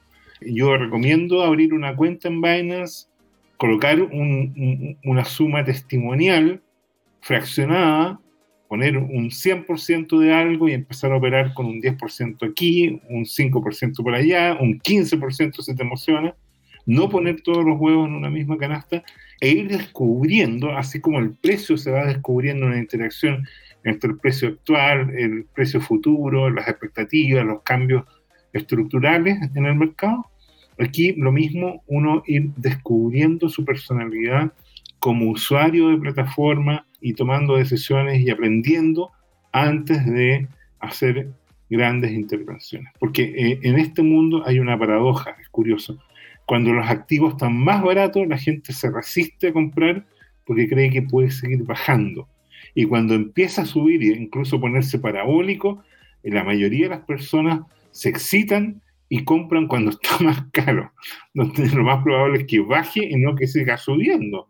Entonces, esos procesos, en la práctica, lo que uno cuando tiene experiencia se da cuenta de que toma decisiones con lógica invertida. Cuando está subiendo y los precios están más caros, la gente se vuelve loca por entrar y ya está en deuda.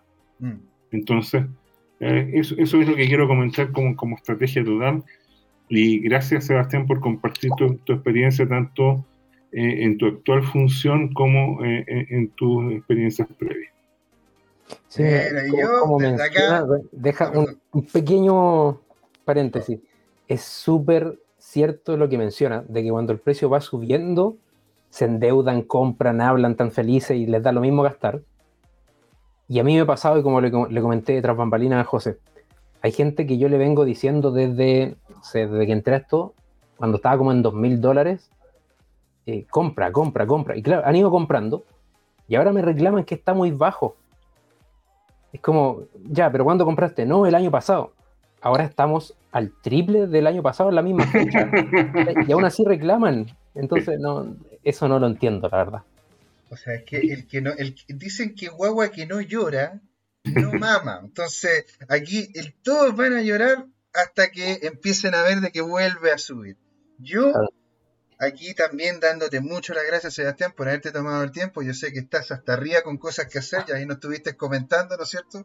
No te quiero quitar más tiempo. Agradezco mucho a Jorge también por estar ahí y a todos los amigos los que nos han ido siguiendo desde que partimos con esto. Vamos a tener de vuelta a Sebastián porque van a haber muchas cosas nuevas y genial tener a alguien con este nivel de conocimiento, de experiencia y posicionar una empresa donde posiblemente el creador va a ser el primer cyborg. Así que yo sigo sigo creyendo mucho en, en, Binance y digo lo mismo que Jorge. Piensen antes de invertir y coloquen los huevitos en cada uno de los diferentes canastos. ¿sí? Yo me despido acá, José Miguel. Muchas gracias por estar ahí. Y esto, Jorge, fue CryptoTime. ¿Por qué? Hora de hablar de criptos. Así es. Muchas gracias, chicos. ¿eh? Cuídense, que estén bien. Chao. Hola amigas y amigos, antes de irnos les queríamos recordar que esta comunidad CryptoTime la hacemos todos. Así que siempre invitados a nuestros canales de difusión en Twitch, Twitter, YouTube, LinkedIn y Facebook. Búsquennos como CryptoTime, con I latina, así, latinos como nosotros. Los esperamos para intercambiar información, hacer nuevos amigos y conexiones en este hermoso mundo del blockchain y las tecnologías descentralizadas. Los invitamos a suscribirse para recibir información sobre nuevos episodios y les mandamos un gran saludo de acá, Jorge Gatica y José Miguel. Nos vemos.